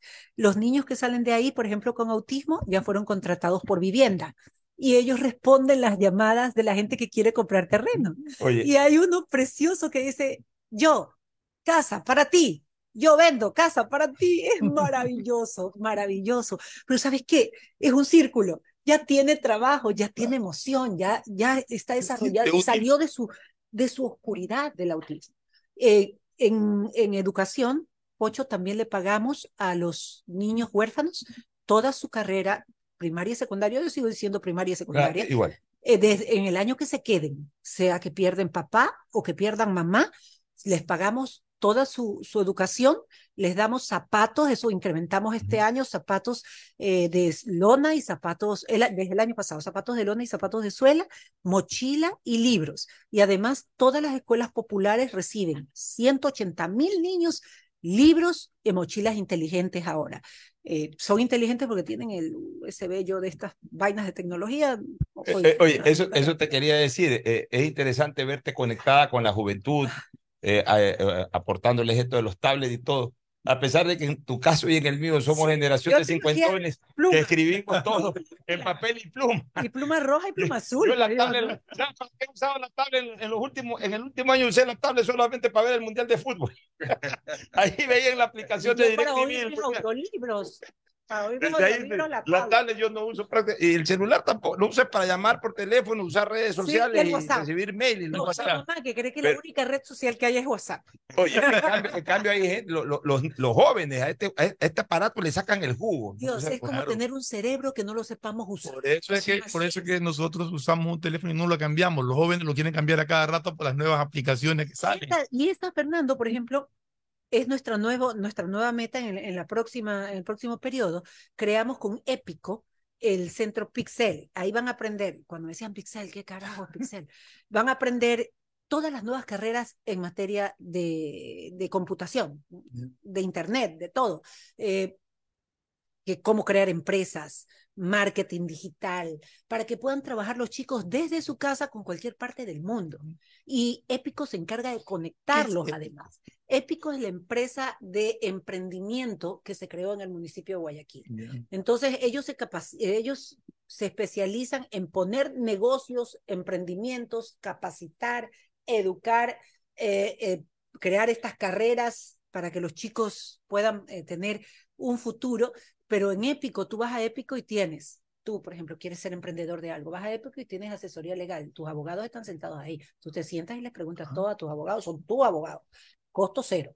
Vas de ahí al departamento financiero y te le dices qué quieres y ellos te hacen tu plan de negocio, tus, eh, tus ingresos, egresos, proyecciones y todo. O sea, vas a Épico y tienes toda la asesoría, el- ahí está impuestos, cuánto vas a tener que pagar, cómo vas a, cuántos años, cuántos años vas a tener que esperar para empezar a ver ganancias, todo, cómo ahorrar en gastos, cómo, cómo la inversión sea mejor. En Épico llegas y tienes todos los profesionales para que tú pongas tu negocio. Cintia, yo, yo no sé si tú pudieras, para terminar este tema de la educación, pudieras acoger esta idea en caso de que obviamente pues el pueblo te relija como alcaldesa para los próximos cuatro años, que el municipio tutele, organice los juegos deportivos intercolegiales, que antes obviamente los organizaban las federaciones Sí. estudiantiles, etcétera, pero ahora ya prácticamente no los organiza nadie. Sería lindo que el municipio lo haga para que todos los colegios de Guayaquil puedan jugar eh, el intercolegial de fútbol, el intercolegial de básquet, el intercolegial de natación, el intercolegial de Yo iba al intercolegial de natación, eh, te- también el que hacía el universo, ¿te acuerdas? Ya, claro, pero mira, el universo, el, el- ya, el universo eh, pudo suplir parte de esa carencia de los últimos años, pero ya también el universo después de pandemia ya, ya, ya dejó todo eso a un lado. Entonces, no hay interbarrial, no hay intercolegial, no hay eh, e- este tipo de competencias deportivas de los jóvenes que ayudan también a salir de las drogas, que, que vinculan más a la familia, porque el padre, la madre va, va, va a ver a sus hijos. Hemos hecho cerca de 50 complejos deportivos. Ya, pero canchas. ahora usarlo con la organización de Sí. los eventos. En Monte Sinaí es el más grande. En Monte Sinaí tiene cancha reglamentaria, igual que en otros sectores más pobres de la ciudad de Guayaquil. Canchas reglamentarias donde podrían ir a entrenar Barcelona y Emelec si quisieran.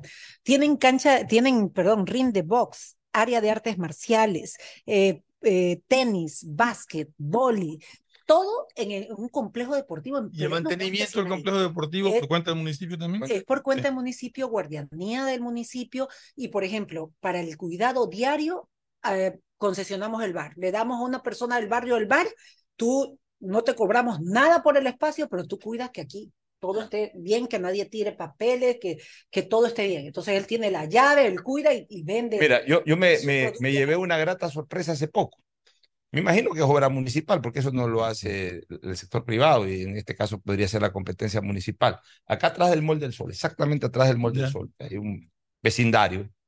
Ahí había durante muchos años una cancha de tierra. Pasé hace poco por ahí y ya la vi con Sí. césped sintético, con una tribunita. Entonces, por ejemplo, es- esas canchas barriales, hacerlas así. Las de La Costa, ¿las viste la- las la- siete la- canchas? esa- ya mira, a vía la costa. Y así, todas esas obras que están haciendo, se En les, pueden, dos, ya, se les pueden dar vida con un buen interbarrial organizado por el municipio. Y ¿Sabes aparte, que el intercolegial. es lo que nos falta. Y los ¿Por qué? Porque en la masificación deportiva tenemos a 48 mil niños. Eh, masificación significa que van a clases todos los días, tanto en fútbol, artes marciales, box, tenis, en todo. 48.000. 48 mil en masificación.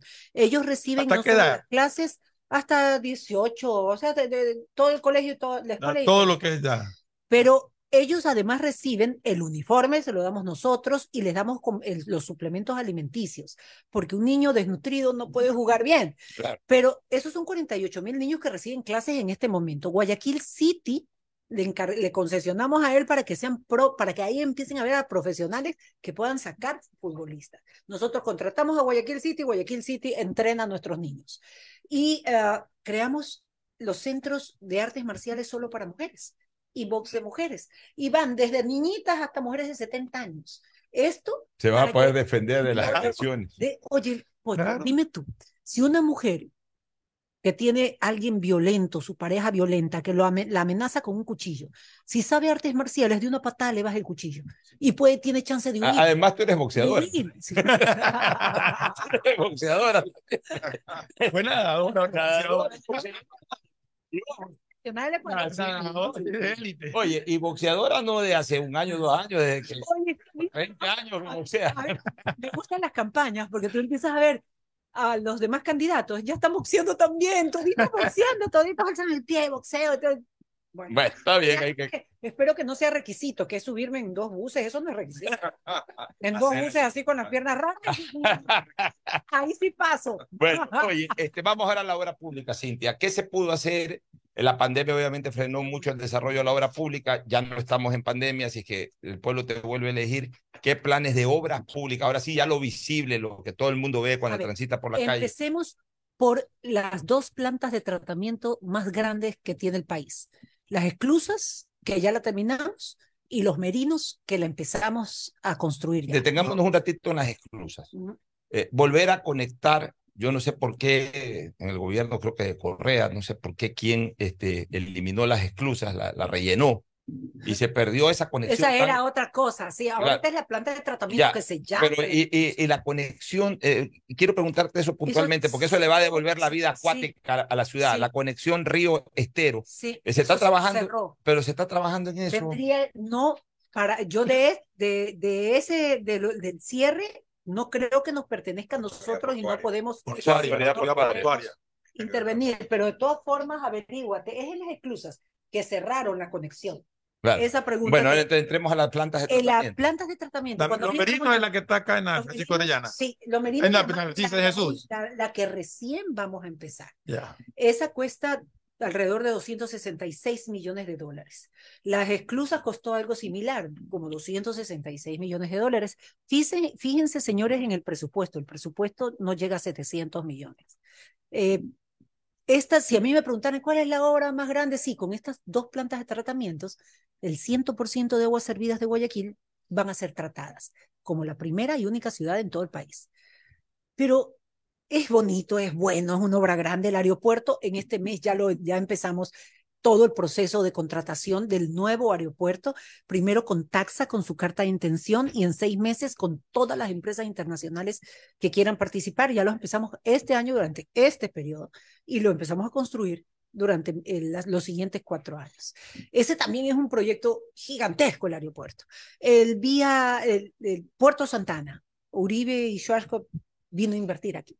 Van a ser un tremendo edificio. Y el malecón, que nosotros lo vamos a extender, todo ese malecón, un nuevo malecón para la ciudad de Guayaquil, pero un malecón ecológico, no se toca nada de lo que está, nada de plantas, nada, no se afecta el medio ambiente. Entonces es precioso porque tiene, ya tenemos todos los diseños, puentes, parques, todas esas son las obras grandes, cinco pasos a desnivel, hablábamos la otra vez el de la Avenida de los, Bombe- de los Bomberos, que tú decías, allá por los Ceibos, hablamos el de la Avenida de las Américas, Juan Tancamarengo, la Trinitaria, eh, son los, dos están construidos, los otros tres ya están contratados, ya son para el próximo En el periodo, sur también dijiste, creo que había y en el sur también, en la Trinitaria. O sea, en la 30. Este, eso, esos La, la piscina del norte, que es la piscina de ola. Narcisa de Jesús de Ola inclusiva, como la, es la del suburbio inclusiva. ¿Por qué inclusivas? Porque les compramos sillas de, rue- sillas de rueda anfibias para las personas que no pueden caminar y los niños con parálisis cerebral. Tú le vieras la cara, yo me siento en el filo, Pocho, a ver la cara de los niños cuando los meten en la piscina y empiezan a llegarle las olas y ellos ya pueden estar en piscina. Los ancianos que ya no pueden caminar, estar en la piscina de olas cuando ni siquiera los llevan a la playa ni a ningún lado. Esa piscina no la tiene ningún, club privado pagado en la ciudad de Guayaquil. Pues no, la tiene la gente más pobre en la ciudad de Guayaquil. Y se repleta. ¿Y eso es qué? Darles alternativa, esperanza, autoestima. Han, hecho una estadística ahora, por ejemplo, en los feriados, Se repleta. noviembre y diciembre. Pocho, tenemos que hacer O sea, turnos. O sea, fue una alternativa a salir de la ciudad. Turnos tuvimos que hacer. Turnos, cerrar. Se quedan tantas horas. Tal hora, tal hora. siguen ustedes entre el otro grupo, tal hora, tal hora, tal hora, tal hora.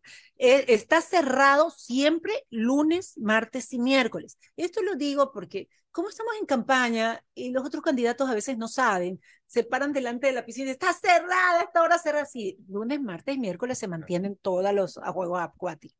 Ah, otro candidato se paró en un taller de carros. Aquí están todos los carros del municipio de que le dieron a la policía dañados. No, señor, ya se terminó el convenio.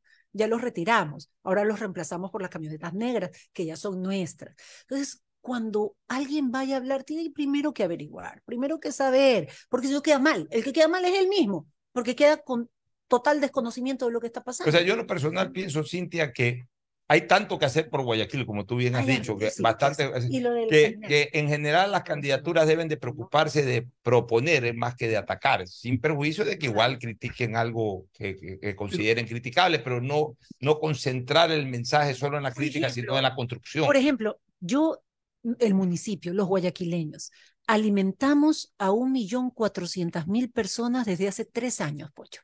Eh, ¿A quién le compramos los kits? A las Naciones Unidas y a la Iglesia. ¿Quién nos supervisa? Naciones Unidas, el PNUD, Iglesia y Cruz Roja Internacional. Y una empresa contratada por ellos para que sigamos el cordón de pobreza que ellos han señalado a donde repartimos los kits. Lo hacemos hace tres años. Siempre, una de esas fechas es diciembre. Entonces, empezaron porque se reparte comida, entonces el pollo, sí, el año pasado también lo hicimos. Toda la gente tiene derecho, sobre todo los pobres, a tener una cena navideña. Quien puede pagar el pavo, un aplauso, está bendecido. Pero hay gente que no tiene para un arroz con huevo, para un arroz con atún, para un arroz solo, no tiene. Entonces nosotros mantenemos el programa desde el 2020 a la fecha. Y ah, por campaña, no señores, ese programa tiene tres años y va a seguir mientras Dios me dé vida y me permite estar ahí. La gente, la gente que lo recibe sabe que, que lo viene haciendo Sí, desde el sí. 2020 y, Sí. y no van a hacer caso a ese No, tipo y- de y argumentos. lo otro, nosotros damos desayunos con Children International a 1.600 niños por día, por día, desayunos. Y luego hicimos otro programa Pero que se llama eso sí, los desayunos. Los pagamos nosotros. Pero, ¿cómo pero los los reparten? o ¿Cómo, cómo los? Ah, ellos lo distribuyen. porque ellos tienen la base de datos. Todo lo hacemos con organizaciones internacionales que nos dicen dónde están los estudios de la pobreza, dónde está la po- pobreza y lo reparten de manera efectiva. Yo prefiero pagar a una organización internacional que sabe exactamente dónde está el niño y lo miden, ¿ah? es con medición, medición de estatura, medición de peso, medición, exámenes médicos y a esos niños 1.600 desayunos por día. Y esto se suma también en, desnu- en desnutrición, por ejemplo, eso hemos bajado la desnutrición en Guayaquil, que en el TTB, el TTB es el mercado de transferencia de víveres, es el más grande de Guayaquil donde todos los mercados se abastecen. Todos los días la gente ahí ya no vendía, en la, empiezan a trabajar en la madrugada y a las 7 de la mañana se acabó la venta. Y todo lo que quedaba ahí se bota y va al relleno sanitario. Legumbres y frutas absolutamente frescas. ¿Qué hicimos? Un convenio también con la iglesia, con diaconía, barriguita llena, corazón contento, y le damos tonelada y media de fruta fresca. Diaria. Legumbre fresca diaria, tonelada y media de alimentos. Y ellos, la iglesia reparte eso. 300 mil hogares reciben frutas y legumbres frescas todos los días. Entonces, es... ¿A dónde es iba eso? Hay que al- enfatizarlo. Ahí va el botadero municipal. Al al- al- al- no es botadero, es al relleno. Al ya, o sea, la fruta comible días. iba a la basura. que no la vendiste a las 4 de la mañana a los mercados, porque esto venden a los mercados, y a las 7 de la mañana la, pasa el, el camión de la basura y se lleva todo. Frutas totalmente buenas, legumbres totalmente Y, y ahora ellos que entregan al municipio, ellos entregan al municipio y tú te encargas yo de- le entrego la... la Pero ¿cómo la recogen pero ustedes a los vendedores? Ellos hicimos el convenio con todos los vendedores y todos los vendedores participan y nos dejan en, en el sitio de acopio ahí mismo en el TTV, va a Diaconía, que es la- a los que le compramos también los kits y tienen la experiencia en hacer kits alimenticios y los reparten a 300. Era interesantísimo. Entonces, todo esto, todo esto para mí, ¿qué es una elección para mí? Es proteger a la gente que menos tiene. Proteger que yo sé que, que si pasara algo en Guayaquil, hay gente que se traga y se vomita esta ciudad. ¿Qué pasará con todos ellos? ¿Qué pasa con todos ellos? Creamos el Centro de Bienestar Animal. El Centro de Bienestar Animal en la Avenida Orellana es mejor clínica veterinaria que ninguna en el país. Tiene ecografías, rayos X, laboratorio, medicina, cirugía, aislamiento cuando hasta el aire acondicionado no es el mismo en todos los, en todos los quirófanos, porque hay un sitio donde están aislados los animales que tienen algún virus que por el aire se podrían cont- contagiar otros. Es gigante. Y atrás vamos a hacer, en la próxima administración, porque tenemos el terreno, el entrenamiento de canoterapia el, en el sitio y el cementerio de mascotas. Ya, ahí Por puede cada ir- mascota es un árbol. Ahí sí puede ir cualquier persona con mascotas, tenga, eh, tenga posibilidades o no. apenas lo abrimos, es gratis, apenas lo abrimos, nuestro promedio de atención eran 15 mil mascotas por año. El primer mes fueron 4 mil, Pocho. 4 sea, mil 40 en un mes. O sea, 48 mil en un año. Están replicarlos. Es que esa es una clínica gigantesca. Es como decir el Hospital Bicentenario. Ya, pero para Este- mascotas. Esto es para, Para mascotas gigantesco. Ahí mismo funciona la única comisaría de denuncias de maltrato animal. Ahí mismo funciona. Entonces, yo llego a la mañana y eso está repleto de... Pero también hay un problema. vienen personas de las demás ciudades de alrededor a hacerse tratar sus animales ahí. Entonces, yo tengo que ver algún sistema porque el presupuesto es el mismo y yo no puedo cubrir más ciudades eh, dejando en descuido, en desmedro de las personas que viven en Guayaquil. Pero ahí llegan personas de todos los cantones aledaños y también llegan personas con perros de raza. Entonces, claro, ahí te, te hacen una tomografía, perdón, una, una ecografía gratis, te esterilizan gratis. Las esterilizaciones siempre van a ser gratis, para todos, eso sí, siempre.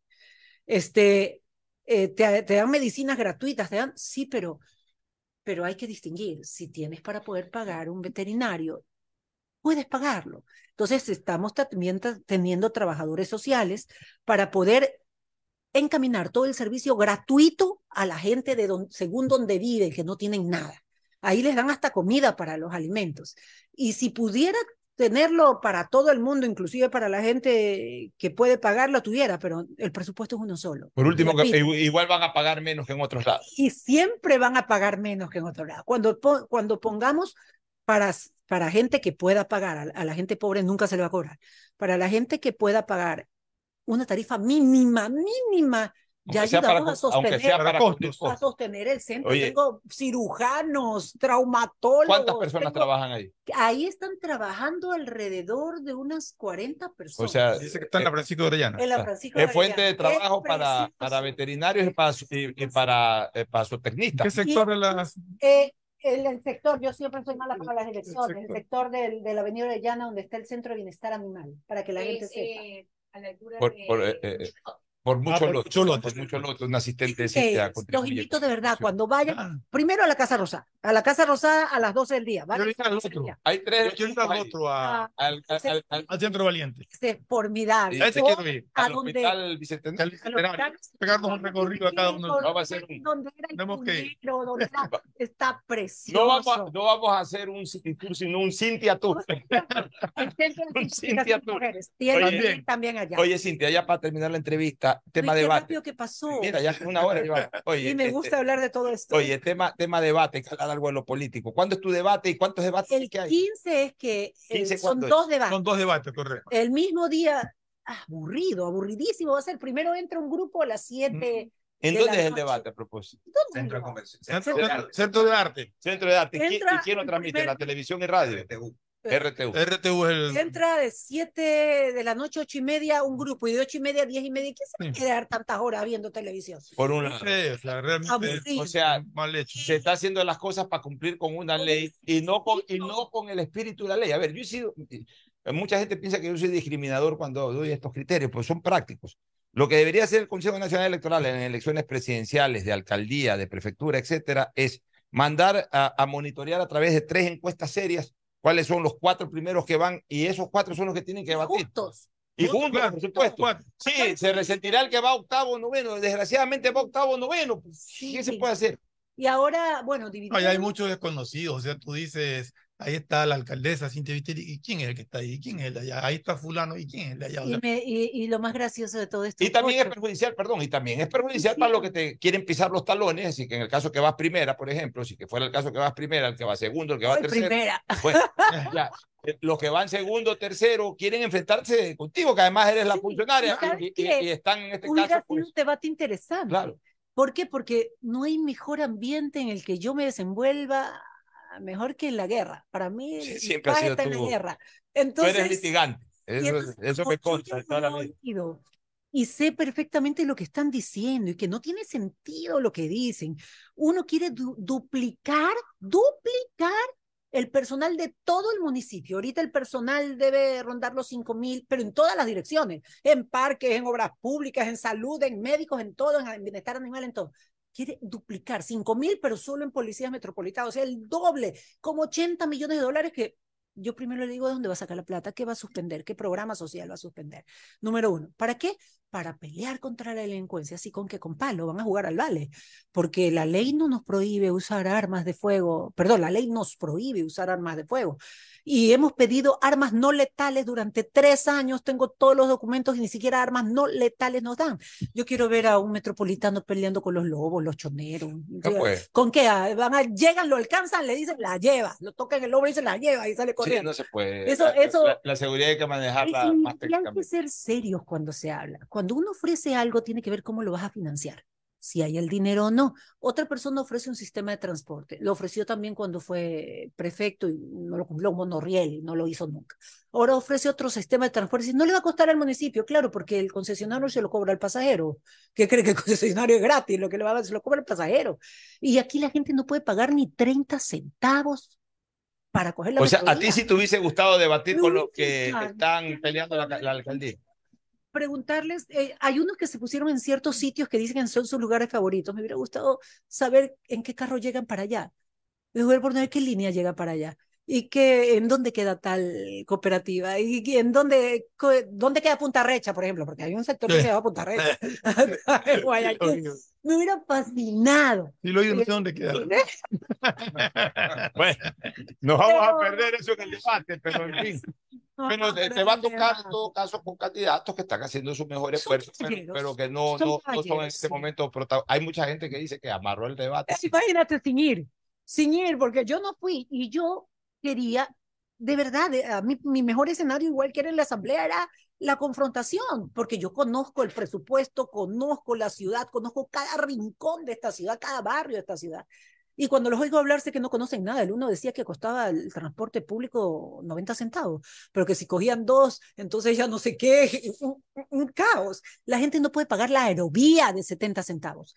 ¿Y tú crees que va a poder a pagar dos ¿cuál- dólares cuál- otro ¿Cuál es el destino real de la aerovía? Que no está, a- a- aparentemente. Además está de que bajaron los- ya, pero no los está pasajeros. cumpliendo el, el- objetivo principal que era traer masivamente gente y está más dedicado ahora a lo turístico. O sea, gente que va es para pasear. Pero tienen que bien. saber algo la gente. Eso es a costo de la empresa, no nuestro, no del municipio. La empresa, al invertir, invertimos ambos, invertir, la empresa te tenía que hacer cargo de todo. ¿Qué es todo? Si se daña, si no hay pasajeros, si hay pasajeros, de la publicidad. La plata que no tiene la aerovía no la pierde el Pero municipio. no iba a haber una. No había Ellos una- han demandado, han demandado, no sé ¿no? qué, porque no hay pasajeros. Que no- Señores, hagan la publicidad que deben. Nadie asalta en el aire. Nadie asalta en el aire. Cuando vas en tierra, sí te asaltan. En el aire es bien difícil. Y para solo finalizar, quería decirte, Pocho, no sé si ya te dije todo lo de las cámaras de, que estamos poniendo en el transporte ver, público. no, eso no has comentado. Tené- cuando yo llegué a la alcaldía, habían 2.000 cámaras en toda la ciudad entre policía y municipio. Uní 911 y corporación y compramos el mejor sistema de llamadas de emergencia. Solo el sistema costó 7 millones y medio, solo el equipo. Eh, y teníamos 2.000 cámaras, pero no teníamos con quién contrastar porque no teníamos la base de datos. Y eran cámaras normales, no con reconocimiento facial ni inteligente. Ahora estamos colocando 41.300 cámaras. Pasamos de 2.000 a 41.300 cámaras. Y como ya fue contratado, ya, ya las empezamos a colocar, ya las empezamos a colocar en, en todo el sector norte primero, con letreros que dicen zona videovigilada, pero esas cámaras tienen inteligencia artificial, reconocimiento facial, hay cuatro cámaras por punto, 3.750 puntos, y esta cámara no necesita una persona que la esté monitoreando. ¿Te imaginas contratar a 15.000 personas en Y cuatro entonces, turnos? entonces cuatro ¿qué, turnos? qué hace es inteligencia artificial. ¿Te ves? La cámara detecta que a ti alguien se te acerca y te agarra y sale el punto enseguidita a dónde y sale tu cara y sale todo y podemos verte a ti porque saltó una alerta. Se No, no, no, hacen, no, un no algún sonido Eh, como para que. Inmediatamente sale la alarma y el sitio. O sea, hay una alarma, O sea, un- como en cuando alguien roba, alguien quiere robar un carro con alarma. el sitio. Ya. Y entonces la policía, todos, todo el sistema de seguridad se trasladó a nuestra corporación. En nuestra corporación está la policía, los militares, la ATM, los bomberos, Amiga Nuestra Sola, están todos ahí, todos en la corporación porque son los mejores equipos que tenemos. Y eh, la cámara detecta si alguien saca un arma, enseguida sale, salta en, el, en, el- en la... Ya eso ya comenzó a imagen. funcionar. Ya, ya, estaba, ya están puestas en los sectores del, nor- del norte de Guayaquil primero, porque hay que ponerlas en, son 3.750. ¿Y cuándo ya comienza, por ejemplo, a, a conocerse? Ya, Ya. este, los últimos, bueno, en, en mi, en mi Instagram está, como le estamos poniendo también cuatro cámaras por carro a toda la metrovía, a todos los buses, son 2.000 buses, a todo el transporte escolar, 2.700 buses escolares, a todos los taxis, 13.000 taxis. Ya empezamos a ponerles las cuatro cámaras más botón de pánico. Se vio, y fue graciosísimo, solamente el dato de la doctora Sañay que me faltó dar, eh, se fue gracioso porque el delincuente ve un bus escolar parqueado que ya tenía las cámaras, se mete así, ve que no hay nadie y mira la cámara y como que dice aquí hay cámara y la tapa, ¿no? y se va para atrás a empujar el carro para llevárselo, sacarlo ahí y luego llevárselo. Y no sabe que hay cámara atrás también que mira para afuera y cámara de adelante que mira para afuera y dos cámaras que miran para adentro. Y, y tomamos, míralo, todo el camino. No pierdas el micrófono. Todo el camino él va a arrastrar. Aquí está la cara del delincuente y se la ve exacta, pues ya no es borrosa, ya no es nada. Y ahí empieza a arrastrar el carro y la cámara de atrás lo está tomando donde se llevó el, el carro y tiene GPS, pues y localizamos, le dimos a la policía y localizaron el carro enseguida. Y al delincuente también. Y al delincuente la policía también, ahí está la cara y todo. Entonces, van a haber 41.300 cámaras que ya están siendo colocadas. Está conectado al 911. Al 911, a la corporación, al ATM también. Y cada carro tendrá un sticker gigante que ya los mandé a hacer, donde dice, este vehículo está siendo vigilado por la ATM y la Corporación de Seguridad. Un delincuente sabe que apenas pone el pie ahí, primero que lo ven desde afuera, porque hay una cámara que mira hacia afuera, otra que mira hacia atrás y dos que miran hacia adentro. Más el o sea, ya no es la camarita ahí en el espejo retrovisor. Ya es. Cuatro por ya cara. más tecnológico y, tema. todo alrededor y la cara exacta. Y la base de datos que ya no las dio la policía, ya los podemos comparar. Lo que no nos permiten todavía es las armas no letales. Entonces, eso nos coloca, Pocho, en la tercera ciudad del mundo con mayor cámaras por cada mil habitantes. Bueno, mira, mira Primero está India, segundo China y tercero Guayaquil. Bueno, miren esa, miren esa buena noticia. Se está trabajando por la seguridad, que es importante, ¿no? Importante que se trabaje siempre en equipo, gobierno nacional con la policía, municipios con cámaras y con infraestructura Sí. para Sí, garantizar la seguridad ciudadana, por lo menos en Aquí lo básico. está lo que me preguntaba Fernando, se han en desintoxicación de drogas 253 mil atenciones y hospitalizaciones, 500 hospa- y hospitalizaciones por año, cerca de, acuérdate que atención es una cosa, tú atiendes, pero esa persona tiene que 253 O sea, estamos hablando, con dos centros. estamos hablando, de, estamos hablando de aproximadamente el 17% de la población de la yo ciudad. empecé apenas entré, porque lo hacía antes de ser alcaldesa, me uní con la doctora Sagnay, entonces cuando ya eh, ganamos, inmediatamente empezamos a hacer los centros de desintoxicación. Es altísimo. Y es altísimo, sí, es altísimo. de los cuales se recuperarán de esas 250 y pico mil El- personas, eh, aproximadamente Mira que la 180. Dice que el, el trimestre más peligroso es el primero luego que salen de ahí.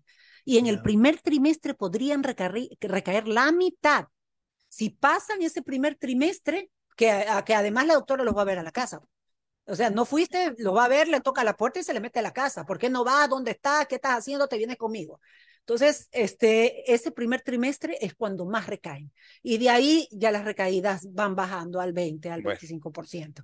La- a las mujeres embarazadas que consumen, porque las tenemos, la doctora las lleva a todos los chequeos médicos y las chequea en la casa, las tenemos en el centro de desintoxicación hasta que dan a luz y el niño sale sin el síndrome de abstinencia. Entonces, dime que no es un trabajo precioso.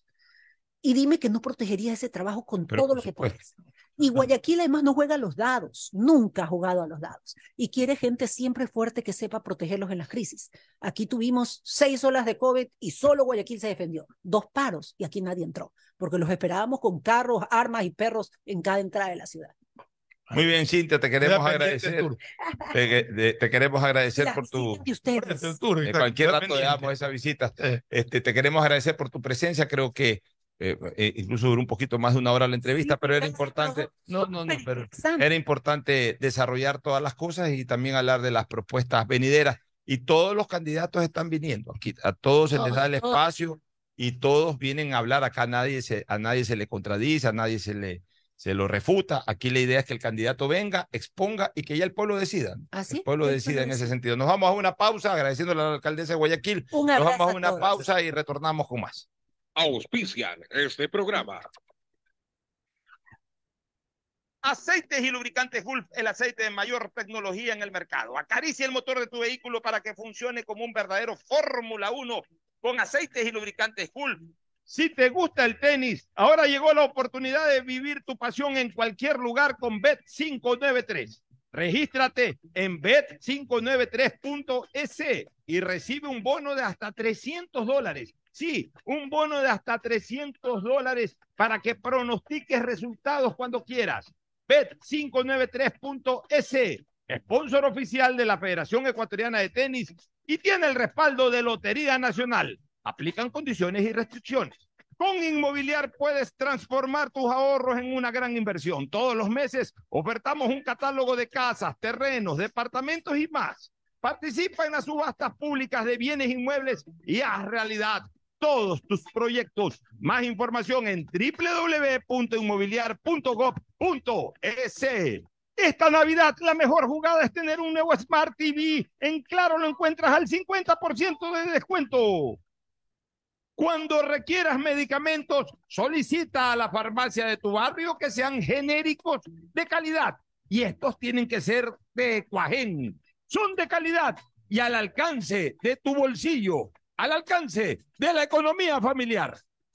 Pedagogía, diseño, arquitectura, economía, medicina, comercio, turismo, nutrición, literatura, computación, psicología, trabajo social, electricidad, agronomía, animación digital. Son tantas las carreras que te ofrece la Universidad Católica Santiago de Guayaquil que no alcanzan a señalarse todas. Universidad Católica Santiago de Guayaquil siempre tiene sorpresas y beneficios para ti. Nuevas historias, nuevos líderes. CNT no deja de sorprendernos. Gracias al convenio logrado con Oracle, la marca mundialmente reconocida de innovación tecnológica, CNT cuenta con la mejor plataforma para la gestión de datos y aplicaciones. ¿Y esto qué significa? Muy sencillo, pues esta tecnología trae soluciones vanguardistas, seguridad y eficiencia en la administración de información de las empresas. ¿Y esto cómo beneficia a los usuarios? Es que esta nube tecnológica te va a permitir manejar la información de tu negocio, optimizando tiempos de respuesta, eficiencia en costos sin invertir en servidores ni licencias, seguridad en el acceso, máximo rendimiento al contar con equipos especializados, crecimiento en recursos y alta disponibilidad de información. Por esto y más, CNT y Oracle son el aliado ideal para el desarrollo de tu negocio empresa. Contáctanos para más atención 1-800-100-100, atención al cliente, asterisco 611, operador CNT, CNT corporativo arroba cnt.gov.es. La CNT está comprometida con la rentabilidad social que transforma la manera de vivir de los ecuatorianos. La alcaldía te informa que todavía estás a tiempo de pagar tus impuestos prediales. Si tienes el pago de impuestos prediales vencidos hasta el 31 de enero del 2022, puedes solicitar la condonación de intereses, multas o recargos. Acércate a la ventanilla universal municipal. Recibe toda la información para que condones tus deudas por impuestos prediales. Aprovecha estos últimos meses del año y hazlo ya. El bienestar de la gente se siente. Alcaldía de Guayaquil. Autorización número 986. CNE Elecciones 2023. Viaja conectado con Internet a más de 150 países al mejor precio con el chip internacional Smart SIM de Smartphone Soluciones. Estamos 24 horas en los aeropuertos de Guayaquil y Quito, pasando migración junto al Duty Free. También en Plaza Quil, local 55, en San Borondón, en la avenida principal de Entre Ríos. Lo importante es que cuando viajes estés conectado, sin esperar conectarte un Wi-Fi. Conéctate directamente con tu chip al teléfono celular que quieras llamar a través del WhatsApp o de manera directa. No lo olvides, Smart SIM de Smartphone Soluciones te espera en el aeropuerto con atención 24 horas al día.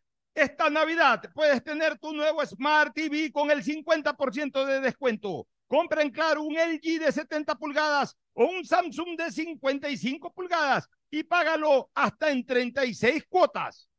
Cuando se va la luz, tu vida se detiene. Evita los cortes pagando tu planilla en la APP de Senel EP o visita sus oficinas. Tu vida sigue. Estos son clientes reales de Banco Guayaquil contándonos qué harían con 60 mil dólares. Remodelar mi casa. Viajaría en un crucero. Regalos para mis nietos Por cada 200 dólares en consumos que acumules con tus tarjetas de crédito y débito de Banco Guayaquil, participa por 60 mil dólares para todo lo que quieres. Regístrate en primeroloquequieres.com. Banco Guayaquil. Primero tú. Con Inmobiliar puedes transformar tus ahorros en una gran inversión. Todos los meses ofertamos un catálogo nacional de lotes, terrenos, casas, departamentos y más. Participa en las subastas públicas de bienes inmuebles y haz realidad todos tus proyectos. Consulta el catálogo y más detalles del proceso llamando a 1-800 Inmobiliar, 1-800-466-624 o visita nuestra página web www.inmobiliariapublica .es. Inmobiliar. Bienes en venta todos los meses. Autorización número 447. CNE Elecciones 2023. La alcaldía informa que ya puedes registrarte al programa Generación Digital. Si eres estudiante de primero de bachillerato, décimo y noveno año de colegio fiscal o fiscomisional, ingresa a www.generaciondigitalgye.com y regístrate para que puedas acceder a una de las tablets que la alcaldía te obsequiará para que estudies y te conectes al futuro. El bienestar de la gente se siente. Alcaldía de Guayaquil. Autorización número 609. CNE Elecciones 2023. Esta Navidad vuelve la campaña más emocionante a Mole el Fortín. Sí, porque regresó el gran Fortín Bingo Navideño. Por cada 15 dólares de compras tendrás la oportunidad de jugar para llevarte una espectacular camioneta full equipo, cero kilómetros. Además de un fabuloso set de línea blanca, un magnífico set de muebles y tres maravillosas motos eléctricas. Ven y aprovecha a comprar todos tus regalos en Mole el Fortín. Nos vemos el 7 de enero en nuestro juego en vivo. Auspician La Ganga, Mueblería Palito. Con Inmobiliar puedes transformar tus ahorros en una gran inversión. Todos los meses ofertamos un catálogo nacional de lotes, terrenos, casas, departamentos y más. Participa en las subastas públicas de bienes inmuebles y haz realidad todos tus proyectos. Consulta el catálogo y más detalles del proceso llamando a 1-800 Inmobiliar, 1-800-466-624 o visita nuestra página web www.inmobiliariapublica.com .es. Inmobiliar. Bienes en venta todos los meses. Autorización número 447. CNE Elecciones 2023. Estamos en la hora del pocho. En la hora del pocho presentamos Deportes. Muy bien, muy bien, muy bien. Ya estamos en el segmento deportivo con Tadeo Tinoco. ¿Qué tal? ¿Cómo están, Pocho Fernando? Con novedades, empezando que se acaba de oficializar la, el refuerzo de Snyder Cabeza como nuevo jugador de Independiente del Valle, deja Guayaquil City y firma por tres temporadas con el cuadro de San Guelquí. Bueno, perfecto, se va Independiente del Valle. ¿Cuál este es el destino de Michael Carcelén? ¿Se quedó en Barcelona? Se queda en Barcelona al momento, sí. Eso se anunció ayer. Se anunció ayer. Y, lo que tanto se hablaba de un posible refuerzo como Jordan Sierra, que dejó Toluca, es nuevo jugador en cambio del Juárez de México mismo, así que no viene, eh, lo ponían en Barcelona. Está entrenando y le están ubicando equipo. Le, están pero Nixon, el Nixon iba a decir. Michael, Carcelén, va a mantenerse en el cuadro de ya, Barcelona. Em, ya se ha anunciado ahora sí con más fuerza lo del central este uruguayo para el Emelec. Y ayer José Pilegui en entrevista con Gol TV lo manifestó a Federico Anduesa y Carlos Villalba. Ya, los confirmó. Ya los confirmó. Ya vamos a revisar las trayectorias de, de, de ambos. Este Emelec ha hablado ayer, me parece que en, el mismo, en la misma entrevista de, de 15 millones. Un, déficit de 15, millones. no es bajo. ¿ah? No es bajo eh, eh, a sabiendas de que, o, por lo menos se decía o se conocía o se informaba de que la salud financiera de Emelec era buena. De ver 15 millones, evidentemente fuerte para un club deportivo, salvo que en eso eh, sea deuda eh, eh, financiada, y todo. Eh, y, sobre todo que esté, que sea una deuda que forme parte de los costos de la construcción del Estadio Campo, porque ahí es, contractivo. ahí es contractivo, es otra cosa. Pero si es una deuda operativa, es algo. Y ya vencida. Exactamente, o sea, si es una deuda operativa, o sea, deudas de jugadores, los sueldos que están al día, ¿no? Los sueldos ya los puso al día, porque él cuando llegó debían quincena de septiembre, quincena de octubre, tanto administrativo como futbolísticamente. Eso es lo que también hablaba. y hablaban de deudas con el agua potable, con, no sé, bueno, ya eso y también obviamente dijo lo del cuerpo técnico, que son deudas a asumir a cuatro años. Bueno, lo del cuerpo técnico ya, ya lo conocemos, todo lo que pasó con, con la salida de Rescalo, pero aquí lo importante para Emelec es que más allá de, de esos problemas que pueda tener, está contratando y está, creo que contratando bien a ver, hablemos un poquito, hablemos un poquito, espérense un ratito, hablemos de este chico Carlos Villalba. Este chico, aquí tengo. Eh, es mediocampista. Sí. Eh, viene del Talleres de la primera división de Argentina. pero el último año no jugó en Talleres, jugó en. Ya, ya, vamos, ya vamos a hablar de todo eso. 24 años de edad. Para comenzar, la edad es buena. 24 años, la altura aceptable, 1,75. Jugador de talla normal. No es patucho ni gigante. No. Talla normal. Normal. Ya, este. Eh, tiene poco gola. Poco gol, goles en clubes uno veo. Por ejemplo, en, eh, él el 2019-2020, antes de la pandemia jugó en talleres, ahí no ni, jugó, o sea, no jugó, estuvo, pues no jugó partidos ni hizo goles. De ahí se fue a Rentistas de Uruguay. Sí. En la temporada 2020-2021, posterior a la, a la cuarentena. Ahí jugó 36 partidos, pero hizo un gol. Baja producción de gol para un volante. No es volante ofensivo. No es volante. Baja producción de gol en 36 partidos, volante tiene que ser, eh, dependiendo ya de la función, debería de hacer, eh, no sé, pues si es un volante central en 36 partidos, unos tres goles por, por 36 partidos. Si ya es un volante ofensivo, no debe de hacer menos de 7, 8, 9 goles. ¿Por qué cree que yo critico a Donis Preciado? Usted, claro, usted critica a los volantes que no son con gol, o sea, que llegan, llegan, pero no convierten. Juega toda una temporada de, Corre. de 18, 20 partidos, 25 partidos y hace un gol en una temporada. Entonces, y es, volante ofensivo, eso no, no, no existe. De ahí en Talleres, 2021-2022, nuevamente no jugó. Y de ahí se fue a Platense. O sea, el jugador es de Talleres, pero... pero, pero tiene contrato con Pero cuando ha regresado a Talleres no le han parado bola. No, tiene incluso hasta 2024. De ahí se fue, de ahí se fue a Platense. A Platense, sí. En Platense, la temporada 2022, jugó 25 partidos, no hizo goles.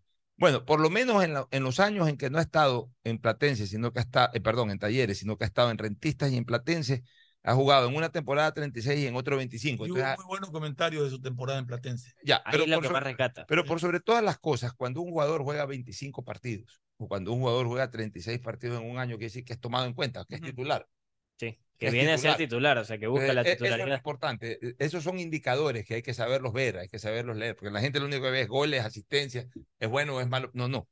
Hay que ver, un jugador que juega 36 partidos quiere decir que es un jugador titular.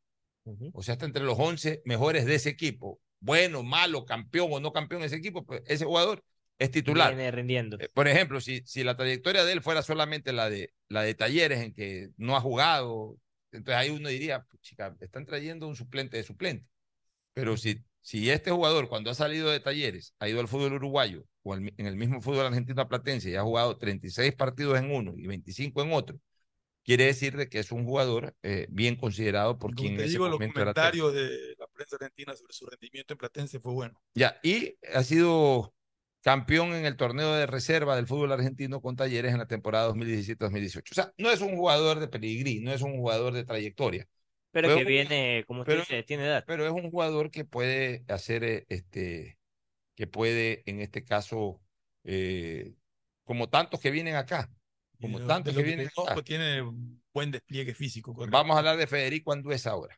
El volante, el, el defensa uruguayo, él también ya fue oficializado ayer, palabras de José Pilegui, y es lo que hablábamos ayer. este muchacho tiene 25, 25 años. Ya, Este muchacho tiene 25 años. La misma buena edad. 97. Yo ese, ese año me fui a Francia para, para lo del Mundial de Francia 98, 97. Ese año arranqué en Ecuavice. Este chico recién nacía y ahora es jugador de fútbol profesional. Ya uno se hace viejo con el tiempo. Bueno, 1,89. 1,89. Tremenda talla. Pesa 176 libras, buen peso. Este chico debutó el 2015 en Wanders. Montevideo, Que a propósito tiene una buena escuela de formación. Wanders, Wanders y Defensor dicen allá en Uruguay que son las, las mejores escuelas de formación futbolística que hay. Ojo con algo, ha sido seleccionado uruguayo sub-20. Sí es un buen detalle. O sea, quiere decir que hizo buenas juveniles, buenas formativas. seleccionado uruguayo sub-20. Ñato García, cuando vino al fútbol ecuatoriano, venía también como seleccionado uruguayo sub-20.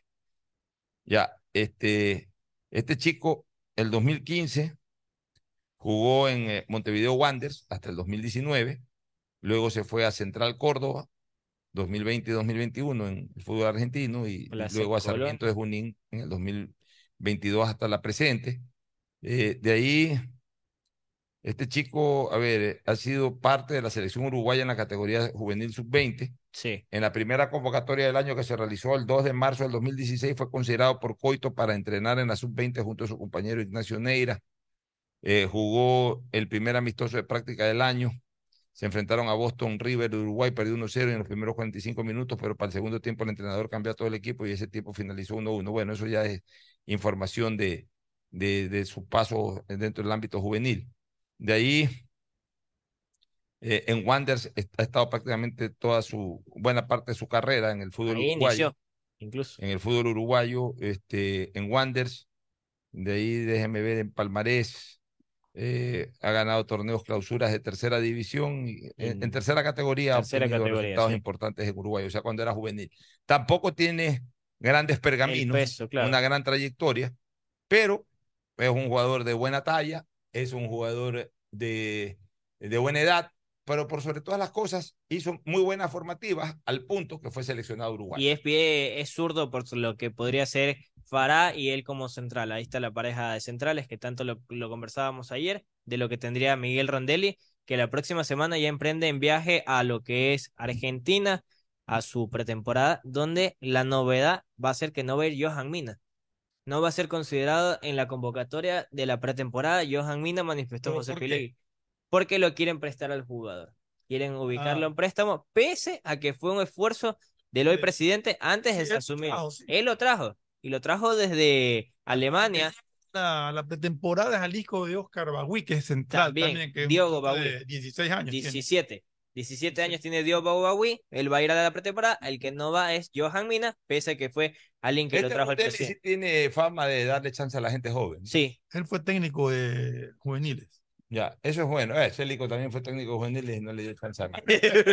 Ahora Ya una vez que llegan, ya no quieren eh, arriesgar nada, no quieren arriesgar nada. Bueno, Pelegui fue presidente también, el presidente del MLE fue dirigente de, las de las formativas. Ojalá eso sirva para que Melec eh, vuelva a ser cantera, que la hizo a inicios de la década pasada y le fue bastante bien. En Melec, acuérdense que entre finales de la primera década e inicios de la segunda década del siglo dio a luz futbolísticamente a Ángel Mena, sí. a Ender Valencia. Miller Bolaños. A no, Miller Bolaños nació en Barcelona. Ah, bueno, es verdad, sí, el sí. El año 2006-2007. A Ender Valencia, a Ángel Mena, eh, a, a, Marcos Caicedo, a Fernando Gaibor, al mismo Juan Gul. Cinco. Eh, y trajo jugadores jóvenes a los que los promocionó y, les, y, viniendo, con, viniendo con algo de, nivel, pero todavía, todavía faltaban madurar. Melec, los pudo hacer madurar bien y los terminó convirtiendo en figuras en el fútbol ecuatoriano a Ayrton Preciado y a, y a Joao Rojas, que los trajo del Aucas. Es decir, Melec trabajó mucho en gente joven que le dio resultados. En los últimos años, Emelec se dedicó a traer jugadores independientes, por un lado. Sí. O a jugadores ecuatorianos que regresaban del exterior. Repatriarlos en su mayoría. Tiempo, eh, con poca presencia internacional, o sea, con poca. Eh, eh, con, poco tiempo fuera del país y que los regresaban y, en cambio venían mareados, venían jugadores que, que, por algo no, no funcionaron afuera y tampoco funcionaron en el Emelec. Esperemos que Emelec de la mano de Pilegui y de este técnico argentino eh, que actualmente está al frente del club, pueda darle chance a jugadores jóvenes, como es lo que decíamos en Barcelona. Barcelona tiene ahí una camadita interesante de jugadores jóvenes que si este año Bustos no los pone a jugar, no que los meta de vez en cuando, eso no es poner en primera a un jugador. Si este año eh, se están quejando que a Molina le buscan equipos, que por aquí, que por allá, ahí tienen a Emanuel, ahí tienen a Llanes, ahí tienen a este chico que, Rendón, que lateral. ahí tienen a este otro chico que, que falló el penalti. Eh, Allen Obando. Obando. Pero lo hicieron jugar, cobró el penalti, lo falló, no volvió a, no volvió a Josué Quiñones como defensa. Ahí tienen a Josué Quiñones, háganlo jugar. Seis tienen de los que usaron desde el año pasado. Bueno, háganlo jugar, o sea, no los pongan 20 minutos, un partido o dos partiditos ahí, 10, 15 minutos para después decir, ah, no, yo lo puse en primera. Cuando viene otro técnico y los hace triunfar, ah, no, porque lo puse en primera fui yo. ¿A quién le interesa quién es el que pone en primera? Aprendan al muñeco Gallardo. El muñeco Gallardo no es que pone en primera a jugadores, los hace de primera, que es otra cosa. Una cosa es poner en primera, otra cosa es hacerlos de primera. Hacerlos de primera es obviamente comenzar por porque debuten, pero luego hacer los jugadores de primera, o sea, jugadores que ya se quedan en la primera. Aquí no, aquí los ponen en primera, luego los sacan y después de dos o tres años, cuando viene otro técnico y ese jugador ya comienza a destacar, ah, no, porque lo puso en primera fui yo. ¿A quién diablos le importa quién lo pone de titular o quién lo mete al cambio la primera vez? De hecho, este chico Rendón lo pusieron en primera y no lo, lo pusieron en primera. Ahí llegó. O sea, eh, tanto Bustos como Célico y hasta el propio Almada han hecho muy pocos jugadores de primera. Han puesto en primera, pero no han hecho jugadores de primera. No han hecho jugadores de primera. Por ahí es algo Almada con Torres. Este, porque Aymar, y, porque a ver, Aymar y Arriaga ya los cogieron de primera. Ellos ya.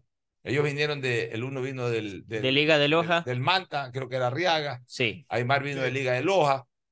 Eh, Torres sí salió de, de Barcelona. Campana, que pudo haber sido hecho un jugador de primera eh, un jugador de, primera categoría, simplemente lo pusieron en primera, a pesar de que cuando llegó a, a, jugar sus primeros partidos en Barcelona venía siendo hasta goleador de un campeonato sub-20 juvenil. O lo mandaban al torneo de reserva. o lo mandaban, entonces eso no es poner jugadores eh, en primera división, eso es alinearlos de vez en cuando. Eh, lo importante no es qué técnico pone en primera, sino qué técnico hace jugadores de primera. Insisto, el modelo Gallardo Gallardo te pone un jugador en primera división, te lo va poniendo minutos, pero no le pierde la vista, lo va poniendo, lo va poniendo, lo va haciendo cuajar, después ese jugador ya comienza a convertirse en titular y después ya en figura del equipo. Pero aquí no hay posibilidad de que un jugador joven se convierta en figura del equipo. Lo ponen un ratito, lo hacen cobrar un penalti, y se hace el gol bien, si no hace el gol también, ya no lo vuelven a poner. Ya esto hay que sumarle, ya que traemos el tema de los juveniles, se hace poco se dio a conocer la convocatoria de las 23 jugadores que van por el sudamericano sub-23 de la Conmebol. Colombia. A Colombia, esto va a ser del 19 de enero al 12 de febrero. Aquí está la lista. En la cual, primero déjeme decirle que tuvo tres bajas, porque no les dieron permiso en Europa. A Nilson Angulo, Patrickson Delgado y Anthony Valencia. Los equipos dijeron no van. los definitivos son eh, los del arquero Yemar Napa, eh, por el parte arquero de Melec. Sí, está también Ektan Minda de Liga de Quito, Garis Mina Denil Castillo de Liga de Quito. es que no, arqueros, todos esos no son arqueros. No, no, estamos porque mira, no me la mandan, la mandan tal. Ah, ya, vamos a con nombre, vamos eh, por los equipos. El caso de Liga de Quito tiene a Ektan Minda, Denil Castillo, Sebastián González, que ha sido parte del primer equipo, Yesit Enrique, Enrique, está también Oscar Sosa, Daniel de la Cruz, y también ellos son por parte de Liga de Quito, conformados también por Oscar Zambrano, que también ha jugado en el primer equipo. Ya. Ya. Eso es Liga. Eso es Liga. De, de Independiente de Barcelona. A ver, vamos con Independiente del Valle. Tiene a Garis Mina, Jaimar Medina, Patrick Mercado, Emerson Pata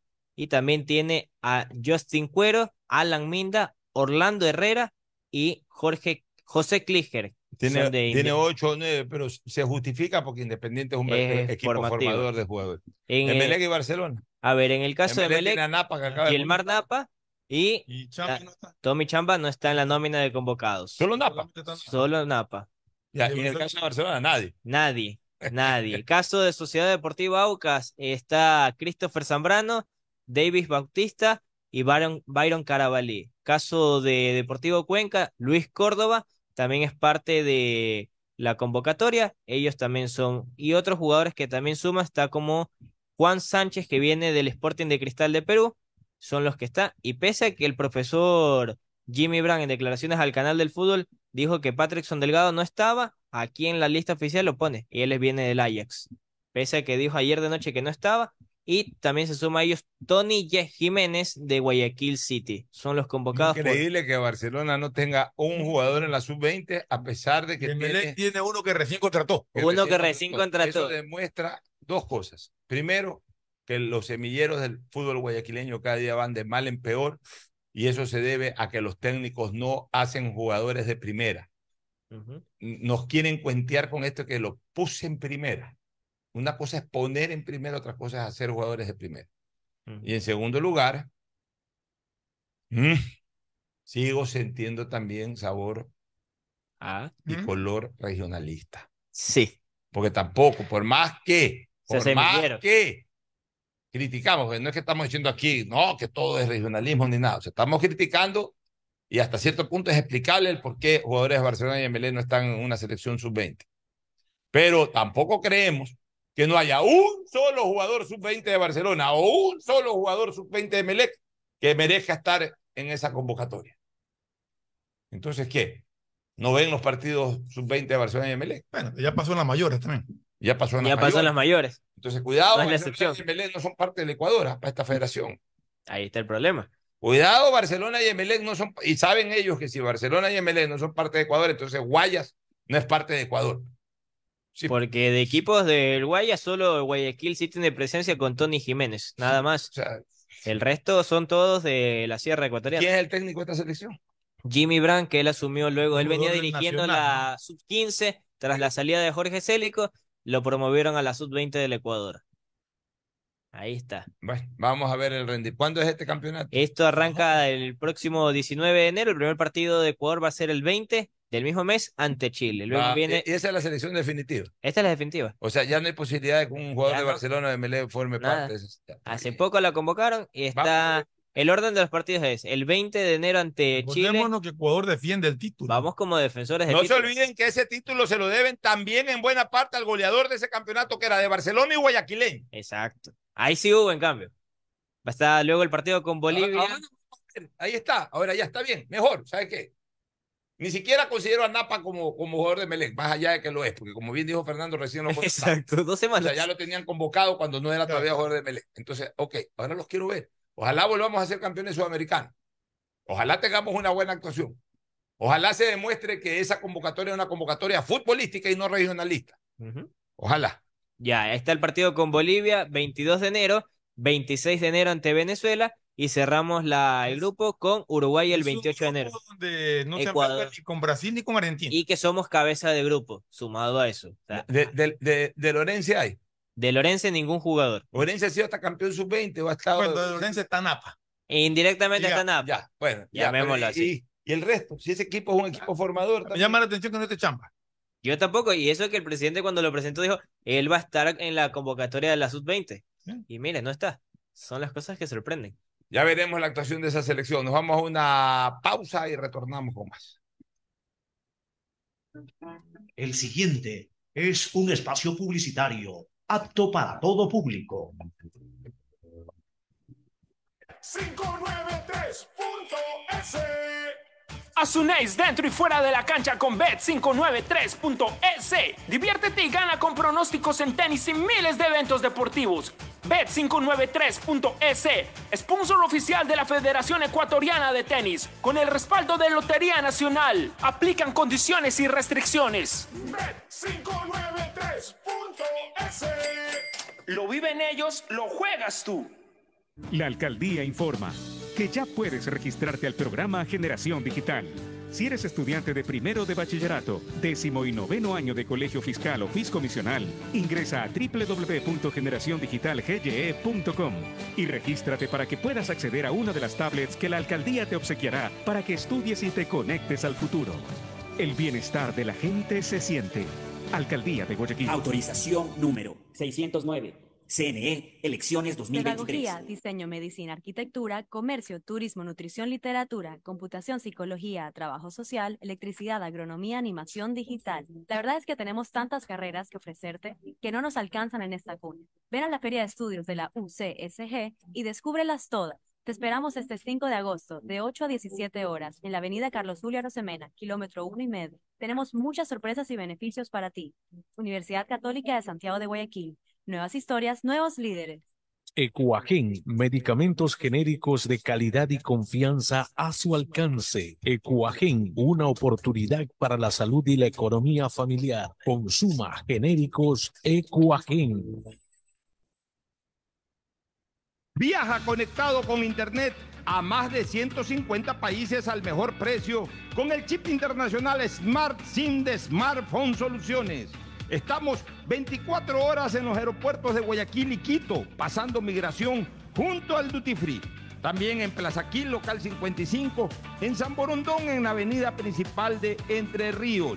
Lo importante es que cuando viajes estés conectado, sin esperar conectarte un Wi-Fi. Conéctate directamente con tu chip al teléfono celular que quieras llamar a través del WhatsApp o de manera directa. No lo olvides, Smart SIM de Smartphone Soluciones te espera en el aeropuerto con atención 24 horas. Cansado de ver a la gente morir víctima del exceso de velocidad. A mayor velocidad, peores son las consecuencias. De todos los traumas que sufrió Mariana, la fractura de cráneo la dejó con pocas posibilidades de sobrevivir. La situación pudo ser diferente. Al mantenerse por debajo del límite de velocidad, el conductor podría detenerse a tiempo y Mariana estaría con vida. La velocidad mata. Respeta el límite. Un mensaje de la Agencia de Tránsito y Movilidad de Guayaquil con el apoyo de Bloomberg Philanthropy. Autorización número 1817 CNE Elecciones 2020. Esta Navidad vuelve la campaña más emocionante a Mole el Fortín.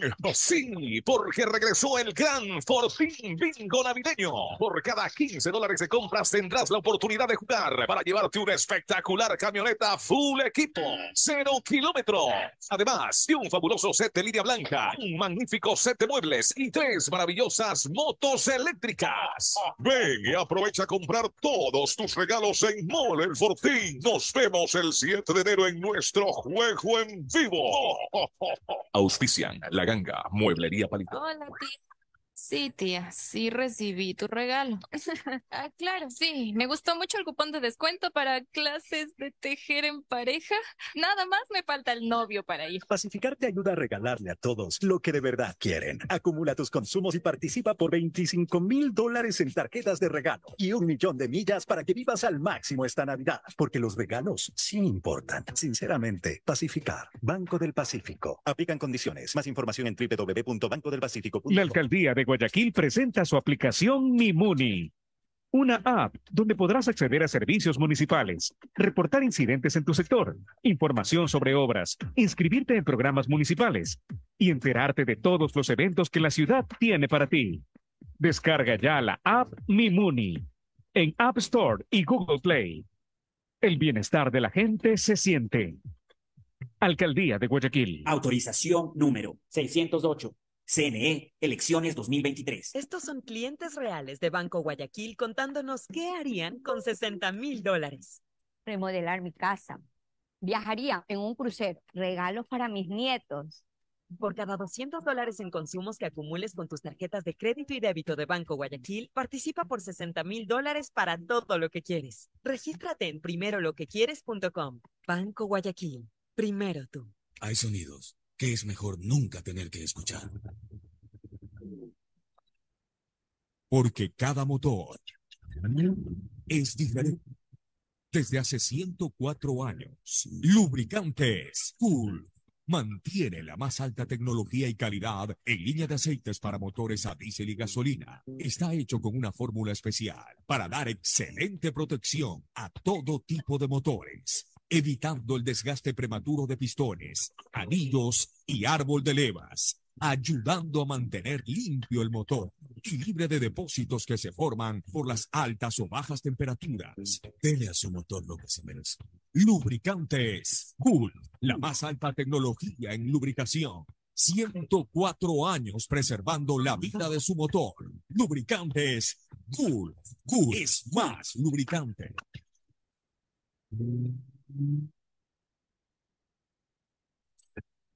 Fin del espacio publicitario. Usted está escuchando un programa de opinión, categoría O, apto para todo público.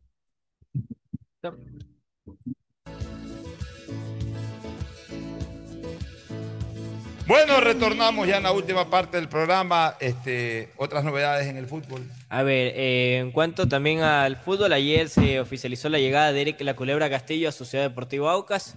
Culebra al Aucas. Al Aucas, que lo habíamos comentado días atrás. Ayer se hizo oficial. Ya se despidió también de Barcelona y se suma a los entrenamientos de César Farías. A ver, ¿qué, cuáles son las altas del Aucas? A ver, vámonos a las altas presentadas por Sociedad Deportiva Aucas que al momento se suman todos estos, está, como lo habíamos dicho, Abreu David, que es el defensa jamaiquino. A ver, entonces... Eh, eh, un defensa. Ya, ah, David. Sí. Angelo Mina, lateral derecho. Angelo Mina, lateral. ¿De dónde viene este Angelo Mina? Eh, de Muchurruna sale. Ya, pero el jugador anterior en esa posición, el que quedó campeón. está Pedro Pablo Perlaza, todavía se mantiene. Armemos una alineación. En el arco Galíndez. Galíndez. Suplente Frascarelli. En la defensa, Pedro Pablo eh, Perlaza. Perlaza. Y de suplente este chico. Eh, Mina. Mina. En el centro, Davis en lugar de, de AD. Eh, la otra central, en este caso, podría. Lo van a ubicar a Wilker Ángel, que es un venezolano que también se desempeña como central. Es central. Y también lateral. Ha jugado en las dos posiciones. Wilker Ángel y por izquierda. Eh, Darwin Cuero, que es el que se mantiene. Darwin Cuero, que hizo una tremenda campaña. O sea que la defensa, la defensa de Aucas sería con dos centrales. Ángel, eh, eh, especulativamente, la decisión final la tendrá Farías. Con Pero este Ángel, Ángel, con, Ángel con David. Abreu David. Abreu David. Por derecha Pedro Pablo Perlaza y por izquierda Cuero. Suena, si es que el jamaiquino este mantiene más o menos el nivel del haitiano, y, este Ángel eh, termina jugando bien, yo creo que podría ser una buena defensa en el medio campo. A ver, ahí está, por ejemplo, la alta de recuperar a Sergio la máquina Quintero.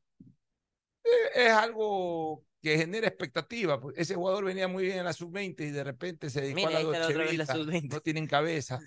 y entonces resulta pues que eh, pintaba para ser segundo Alejandro Castillo y hoy es menos de lo que era en el 2019 cuando surgió del sudamericano juvenil. Pero en todo caso, bueno, ahí usted tiene a, la máquina Quintero, que podría, que podría ser un jugador eh, importante, podría ser un jugador eh, refuerzo interesante para el Aucas. Ahí se suma Edison Vega, que renovó con el cuadro de Edison Vega, que Deportivo Aucas. Fue tan vital que fue el que hizo el gol que a la, postre le dio el campeonato al Aucas. También tiene a Johnny Quiñones como opción. Johnny Quiñones, que también fue una de las figuras. ¿Quién más? Jordan Rezabala se suma también al medio campo. Jordan Rezabala, que tiene su experiencia, estuvo en la MLS.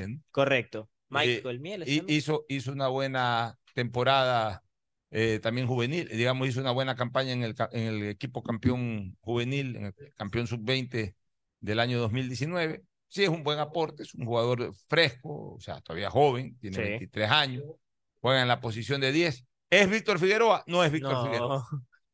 No es Víctor Figueroa. ¿Quién lo acompañaría ahí? A ver, por ejemplo, por la banda izquierda, eh, tienen para ponerlo a Cristian Alemán o derecha Cristian Alemán. Jefferson Montero también para acompañar. Adelante tiene a, Montero por un lado, puede tener a la Culebra Castillo por el otro. Y para recuperar Pedro Seuski, también eh, lo mantienen a jugadores como eh, Anthony Calderón, que ha sido también El año pasado tenía tres delanteros este Lauca. Uno era Fredusevski. Tres nueve. el otro, tres nueve. El otro era Tevez que salió. Y, y la Tuca Ordóñez que se mantiene. Y la Tuca Ordóñez que se mantiene. O sea, tiene a la Tuca. Ahí podría armar más o menos así el Aucas. La Tuca Ordóñez con Fredusevski. Podría Montero por un lado, por el otro lado Castillo. Eric La Culebra Castillo. podría ahí alternar Rezabala, un poco jugando por el centro, o, o Palmera Plaza, que también lo lleva. Steven Plaza. Atrás tiene eh, estos volantes que hemos hablado, la máquina Quintero, Johnny, Johnny Vega. Vega que también renovó. Digamos, a ver, yo creo que van a sentir la ausencia de Figueroa, pero de todas maneras sí tienen plantel de medio campo hacia adelante y habíamos hablado de que la defensa no es una mala defensa. Yo diría que la que van a empezar las ausencias son de Adey y de, de la pareja de centrales. Dependiendo, de, dependiendo de, la calidad del reemplazo de. Y es que las parejas de centrales, los tres que usaban, los tres se fueron. Ahora, ahora, ahora, ahora, ahora. Figueroa tiene 40 años. Sí. Figueroa no jugó una gran final. No. Cuidado. Ahí está. O sea, a lo mejor a Figueroa lo dejaron y tampoco Figueroa iba a ser el Figueroa de años anteriores. años atrás, claro. Entonces, no es mala tampoco la decisión de traer, de reemplazarlo a él y a López con dos jugadores en la misma posición, Rezabala y Alemán, obviamente jugadores nacionales. sabe la, la exigencia que puede haber pedido Figueroa, ¿no? O sea, acordémonos que hay jugadores que, ya están prácticamente de retiro y piden dos años o tres años de contrato. Entonces. Claro, o sea. Oye, hay dos jugadores internacionales que andan sin equipo. Jordana es uno. No, no. ¿Cuál? Dos jugadores internacionales estamos hablando. Ah, dos ok. jugadores de gran jerarquía internacional, pero que ya están pasando por hojas, ba- horas bajísimas. Y ya ni siquiera traerían mucho si un equipo ecuatoriano los nombra, porque tres años ¿Cuál? atrás hubiesen sido las contrataciones del año. El uno es Pablo Guerrero. Ah, ok. Anda sin Está- equipo. está sin anda- equipo. anda sin equipo. Anda anda sin equipo. Y el otro, el popular Teo, Teo, Teo Gutiérrez. Teo Gutiérrez, el- Teófilo el Gutiérrez. colombiano. También siempre fue problemático. Lo trajo un tiempo técnico universitario, lo intentó No. traer. Y técnico, No, lo, técnico lo intentó traer porque intentó, tenían no lo- afinidad ya, con el cuerpo Ya, técnico. pero no es que. no, no, a ver, Y lo invitaron también a la, a la presentación de su plantilla e intentaron negociar, pero dijo, pido mucho, chao. bueno, pero andan sin equipo esos dos jugadores que fueron de selección nacional de Perú y de Pablo Colombia. Guerrero ya los 40 años, ¿no? Muy lesionado, no importa si tuviera 40 años. El problema es de que está, muy lesionado. Mira, de ahí de esos jugadores internacionales en esa posición, yo creo que quedan dos en algún momento al alcance del fútbol ecuatoriano. Dos. Porque Suárez, imposible. Suárez, se Suárez Brasil. No, pues se fue al gremio de Porto Alegre. O sea, eh, ya Suárez no está pasando por sus mejores momentos futbolísticos, pero en el gremio lo han recibido como héroe. O sea, ya de ahí Suárez, ahí se retira. Sí. Ahí jugará una, como, como Cristiano Ronaldo, un par de temporadas más, embolsará 5 o 6 millones de dólares en las dos temporadas en el gremio. Y si regresa a jugar unos últimos partidos con el Nacional, que es el equipo de, su, de, su, de sus sentimientos. Sí. Hay dos jugadores que, que del fútbol ecuatoriano yo sí creo que sea factible todavía traerlos porque pienso que todavía pueden dar en el fútbol ecuatoriano. Un boliviano. El uno es un boliviano, eh, eh, este, Moreno Martins. Moreno Martins. Pero ese tiene que ser ya. Eh, porque si ya después de un año, dos años, ya también va a estar como Pablo Guerrero. Y el otro sí creo que todavía puede esperar un año más. ¿Cuál? Y en algún momento ya regresa al, al fútbol latinoamericano, sudamericano, y por ahí un equipo ecuatoriano pudiera meter ficha, que es Falcao García. Mm, Radamel Falcao, aunque también le... Todavía está en Europa, pero ya. Falcao García ya no aguanta un, aguantará un año más en Europa. Ahí va- vas a ver que termina viniendo al Junior o termina viniendo al Millonarios. Por ahí, si algún equipo ecuatoriano en algún momento. eh, eh, es- es- eso- esos dos jugadores de gran jerarquía internacional que en su regreso ya para, para ir cerrando su carrera vuelvan al fútbol sudamericano. En el caso de Moreno Martins, mejor dicho, nunca se movió del fútbol sudamericano, pues sí estuvo en, en- en la alta palestra brasilera. Claro. Hoy está en el Cerro Porteño de Paraguay. Por ahí es un jugador factible para un equipo que necesite un, un- un- un nueve. delantero de jerarquía. Y el otro, yo creo que un año más y pudiéramos estar hablando de un Falcao García ahí como una pretensión. Creo que nadie se opondría a verlo. Ya que habla de la... No, sí, ahora acá son, no, que muy bien. Mira, Ya viene O sea, el retiro. ¿sabes cuál es el problema en el fútbol eh, eh, del hincha ecuatoriano? Que ellos no valoran un concepto que yo al menos siempre lo valoraré, el de la jerarquía. Oye, estaba, estaba leyendo en el, que el contrato de, de Cristiano Ronaldo en Arabia tiene una cláusula de que él puede ser cedido a otro equipo. Al Newcastle. Que- eh, espera. y resulta que los dueños del Newcastle son los mismos dueños del equipo en el que él está. O sea, que tú crees que lo mandan en Inglaterra. El Newcastle está tercero en la, en la- Como posición de como Champions. como posición de Champions. O sea que si clasifica a la Champions, por- probablemente se le cumple el sueño a Cristiano de, De volver. a ver, pero está bien, pero yo creo que ya Cristiano renunció a ese sueño. O sea, no es que no lo quiere. está en su contrato. Ya, si, si si le llega bien, pero ya no es una cosa, ya no es una ilusión. La ilusión final de él era ganar el Mundial. Claro. Y este miserable de Santos Lo sentó. eh, lo- le, le- cortó ese sueño. Porque, a ver, cortar el sueño no es que no haya llegado. No, Cortarle el sueño es haber no llevado la posibilidad de pelear ese sueño. Ponerlo 35 minutos el partido decisivo, ya en el segundo tiempo, cuando faltaban 35 minutos, es cortarle el sueño a un jugador que merecía por lo menos pelearla hasta el final. Y yo creo que de ahí, este, Cristiano Ronaldo, lo que hoy le interesa es cerrar ya su carrera deportiva con un buen cheque, con un cheque grueso que ya lo tiene en las manos, 200 millones de Yo dólares. creo que Cristiano no y renuncia todavía al sueño de marcar un par de goles más en Champions. Pero- pero yo yo creo que que todo a, a- a ver si que lo lo, lo tiene como plan B. Su plan A en este momento es ya asegurar ese cheque y vincularse al mundo árabe, al mundo ejecutivo árabe. ¿Qué es el mundo ejecutivo árabe? Ser figura en, en, en planes de expansión del fútbol árabe, el Mundial de Arabia Saudita 2030 como candidatura para hacer la sede, una serie de proyectos que están anunciando ahí, proyectos políticos deportivos, no estoy hablando de políticos de otra naturaleza, políticos deportivos en donde aparentemente Cristiano Ronaldo va a ser la imagen. Yo creo que él está abriendo ese nuevo campo de su vida. Él dijo, ya con el Mundial cerré realmente mis grandes aspiraciones deportivas. Ya no pude lograr el Mundial ni lo voy a lograr nunca más. Ya a Portugal, para mí, él no vuelve a jugar en la selección. ya la próxima Eurocopa, las eliminatorias, él ya no va. En la cual ganaron incluso la Eurocopa. Ya, él ya no la va a jugar. Ya él va ahí, si es que se presenta esta oportunidad de que anda, juega la Champions, Cristiano cuatro partidos o cinco partidos, irá. Ya no es un tipo que busca récords. Yo sé. ya, ya, ahorita tiene que ser económico porque hay que sí, todo, pero, pero para conociendo a Cristiano, para él marcar eh, un par de goles más en Champions, un, par, de goles más en su selección para poder mantener. Levantar el récord. No, no vaya a ser que se me acerquen. Yo creo que puede ser, puede ser, pero él ya con ese cheque gordo de 200. Ah, no, eso, ah, no pues eso ya es récord. Como dijo, pero 200 por año. 200 por año. No, 200 por año. No, ayer son 8 millones, 8 millones 500 mil mensuales que gasta. Son 8 millones 500, sí, mensuales. Esos son 100 millones al año, por dos años 200 millones. Claro. No, para 200 millones al año. No, es que eso es lo que leí ayer, yo decía, una locura. No, pues 400 millones de dólares lo tiene, ¿quién lo tiene? Ya los super hipermillonarios. Claro, pues. ¿Qué es eso? Eh, o sea, ahora, Cristiano Ronaldo es un hombre que tú no le cortas las piernas por menos, por menos de unos 700, 800 millones de dólares. Por lo menos. Yo diría que más. O hasta más. O sea, por la edad podría ser. O sea, que eso de Esos jugadores, porque en el fondo son empleados de los clubes, son empleados de los presidentes. O sea, son jugadores que tienen mil veces más plata que toda la directiva junta.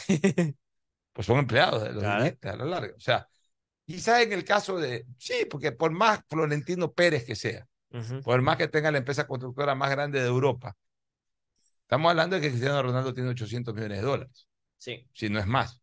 Sí, más. Yo no, yo no sé si. si ahora, ahora meterse 200 millones. Y sabes una cosa, son personas, son gente que son empresas caminantes, son empresas caminantes.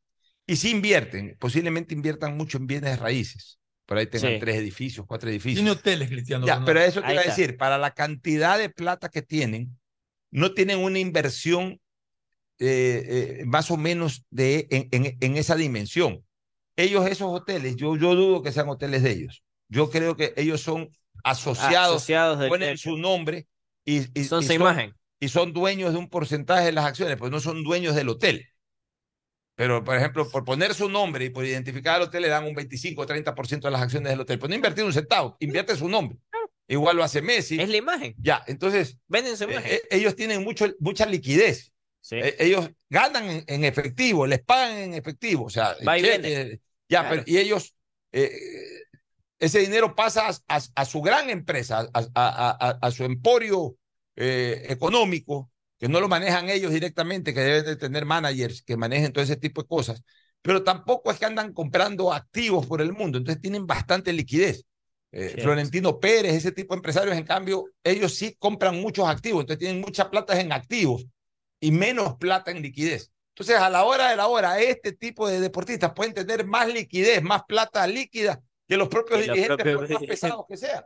Exacto. Es que ahí está. por más millonarios que sean. O sea, ya es otro nivel. Son otros pensamientos que tienen también. O sea, tú a un Cristiano Ronaldo no le vas a decir, te pago un millón de dólares, van a jugar la noche amarilla, pues se muere de risa. claro, no, aparte es que ellos viven... con... o sea, ellos viven con... dejar de ir.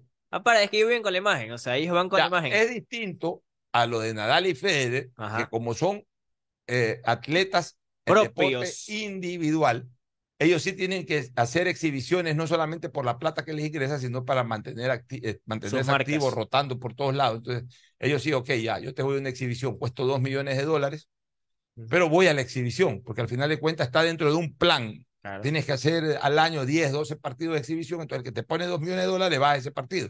Pero acá no, acá no necesitan andar por el mundo eh, eh, recaudando dinero porque lo que han recaudado y lo que ahora está recaudando Cristiano Ronaldo en su club es inmenso, que usted no, no, no necesita. Es otro, es otra órbita. nos vamos a la última recomendación y luego al cierre.